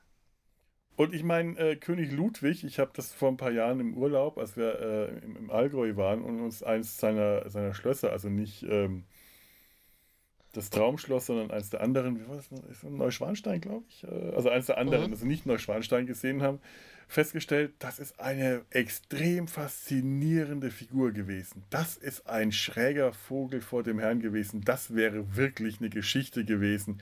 Da hätte man äh, ein Dok eine Doctor Who-Geschichte draus spinnen können aus dem Typen. Ich hoffe immer noch, dass äh, das irgendwann mal passiert. Vielleicht ist es ja in der aktuellen Staffel passiert. Das werde ich nie erfahren. Genauso wie ich nie erfahren werde, warum diese verdammte vierte Folge von Discovery angeblich die beste seit 20 Jahren sein soll. Könnt mich mal, ich werde mir die nicht anschauen. Ich bin nach der dritten ausgestiegen. Ernsthaft, was für ein Du hast es bis zur dritten Schmal. geschafft? Bis die neun, läuft nicht. Du kannst Minuten doch gar nicht nach der dritten ausgestiegen sein. Du bist mittendrin ausgestiegen. Ich bin nach neun Minuten der dritten Folge ausgestiegen. Neun Minuten. Ah. Wirklich, äh, äh weißt du noch, äh, das, das, war an dem Tag. Moment, ich hatte nach der äh, zweiten äh, die, Folge. Ach so, Folge. Das heißt, die Folge, die jetzt am Freitag lief, war die beste Star Trek-Folge seit 20 Jahren? Wurde angeblich bei, oder die davor, es wurde angeblich bei, ich bin ja, seit 20 Jahren ist es irgendwie nicht so schwer, glaube ich. Wollte ich gerade sagen, da lief ja nichts. Ja Gott. Ja, eben. Nein, also, also, also, ich, also möchten wir jetzt mal Enterprise jetzt nicht, also Moment, wann, egal, wann, egal, egal, was man von Enterprise halten mag. Also, Moment, aber wann, wann war Enterprise? Äh, bei Enterprise, bei Enterprise habe ich nicht nach anderthalb Staffeln abgeschaltet und nicht Enterprise mehr eingeschaltet. War, war schon in diesem Jahrtausend tatsächlich. Ja, okay, ja, dann, dann, dann, dann, dann, nehme ich alles zurück. Dann, äh, wenn, wenn, Enterprise noch in den letzten 20 Jahren lief, dann möchte ich das mal ganz stark in Zweifel stellen, von wegen beste Folge, Star Trek Folge seit 20 Jahren. Weil auf ich Enterprise ich hab, gerade auch nichts kommen. Ich, ich glaube, ich meine Meinung zu Aussagen, wie das Beste von ist bekannt. Ja. Ey. Das muss schon etwas äh, sehr, sehr stark, also übermächtig, göttlich sein. Ja. Und egal, ob jetzt die vierte oder fünfte Folge das Beste ist, was äh, seit 20 Jahren gesehen ist und alle sagen, jetzt hat die Serie sich gefunden, das hat sie auch schon in der zweiten und der ersten Staffel teilweise gehabt, dass es Folgen gab, die so toll waren, dass man gesagt hat, jetzt ist es gut. Und am Ende war es immer Quatsch. Einstein, die Einsteinsche Definition von Wahnsinn. Immer wieder dasselbe tun und auf ein anderes Ergebnis hoffen. Oh das ist jetzt nicht, die Serie ist jetzt mit sehr großer Wahrscheinlichkeit nicht gut. Und wenn sie gut ist bis zum Ende, dann habe ich immer noch die Möglichkeit, sie mir dann anzuschauen. Und wenn ich sie mir jetzt anschaue, ist die Wahrscheinlichkeit groß, dass ich am Ende der, der dritten Staffel, äh, ja. Ja. Das sind schwierige Zeiten. Discovery macht sie nicht besser, die macht sie nicht weniger schwierig, diese Zeiten. Dann schau halt was anderes. Genau, das tue ja, ich gerade. Genau. Das tue ich gerade. Truth Seekers schaue ich mir gerade an. Ganz tolle, tolle, großartige Serie werde ich ähm, ähm, am Montag mit Lars drüber reden. Im Sumpf ist eine wirklich fantastische kleine äh, britische Mystery äh, Science Fiction Serie. Macht enormen Spaß mit einem großartigen ähm, Nick Frost. Ähm, fantastisch. Ist genau dieses Doctor Who Feeling, das ich schon seit ein paar Jahren extrem vermisse, weckt gerade Truth Seekers wieder in mir. Ich, äh, ich bin gerade total angetan davon. das als kleinen Teaser auf den Sumpf. Hört da mal rein. Da, da, da schreie ich dann auch nicht rum. Weiß nicht, ob das jetzt ein äh, Grund ist, ein das oder weißt du doch noch gar nicht. Ich behaupte das jetzt einfach mal. Und wenn es so. sein muss, dann äh, sage ich, äh, ich habe meine Meinung geändert, Vorrecht des Captains. Na denn. denn. Dann, dann äh, Captain, my Captain.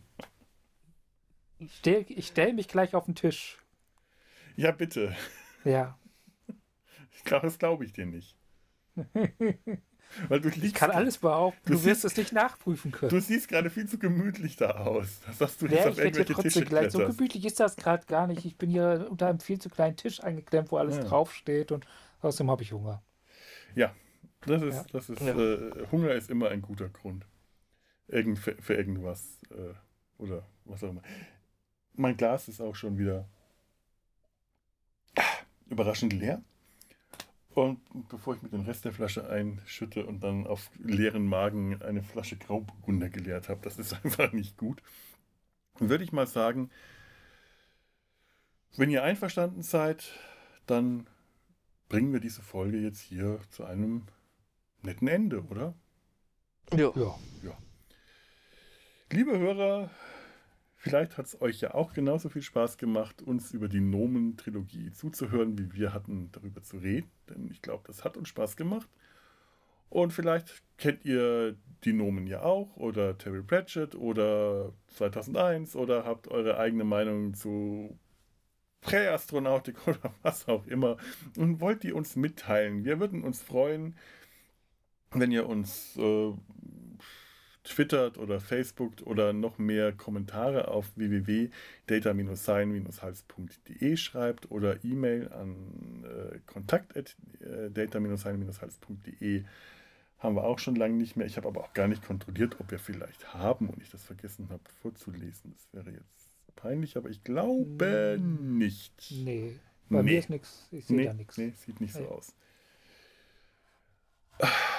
Ja, dann spiele ich jetzt nochmal äh, Also sprach Zarathustra vom Anfang und diesmal die lange Version, weil Outros immer gerne länger sein dürfen als Intros. Weil man dann ja in der Regel eh ausschaltet. So ist es doch einfach mal.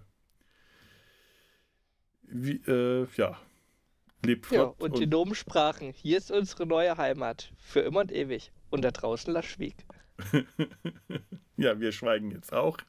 Lebt flott und in Frieden. Mach's gut. Tschüss.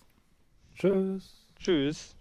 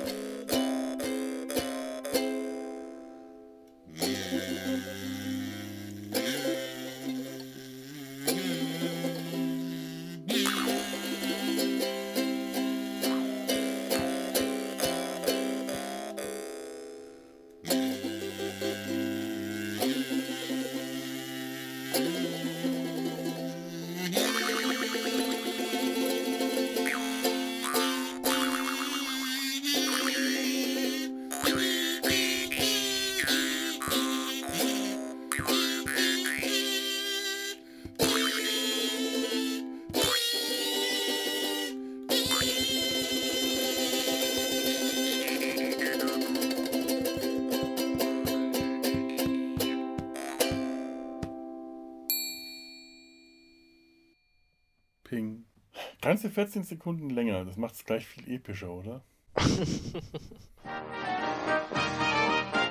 Eine Produktion des Podcast Imperiums.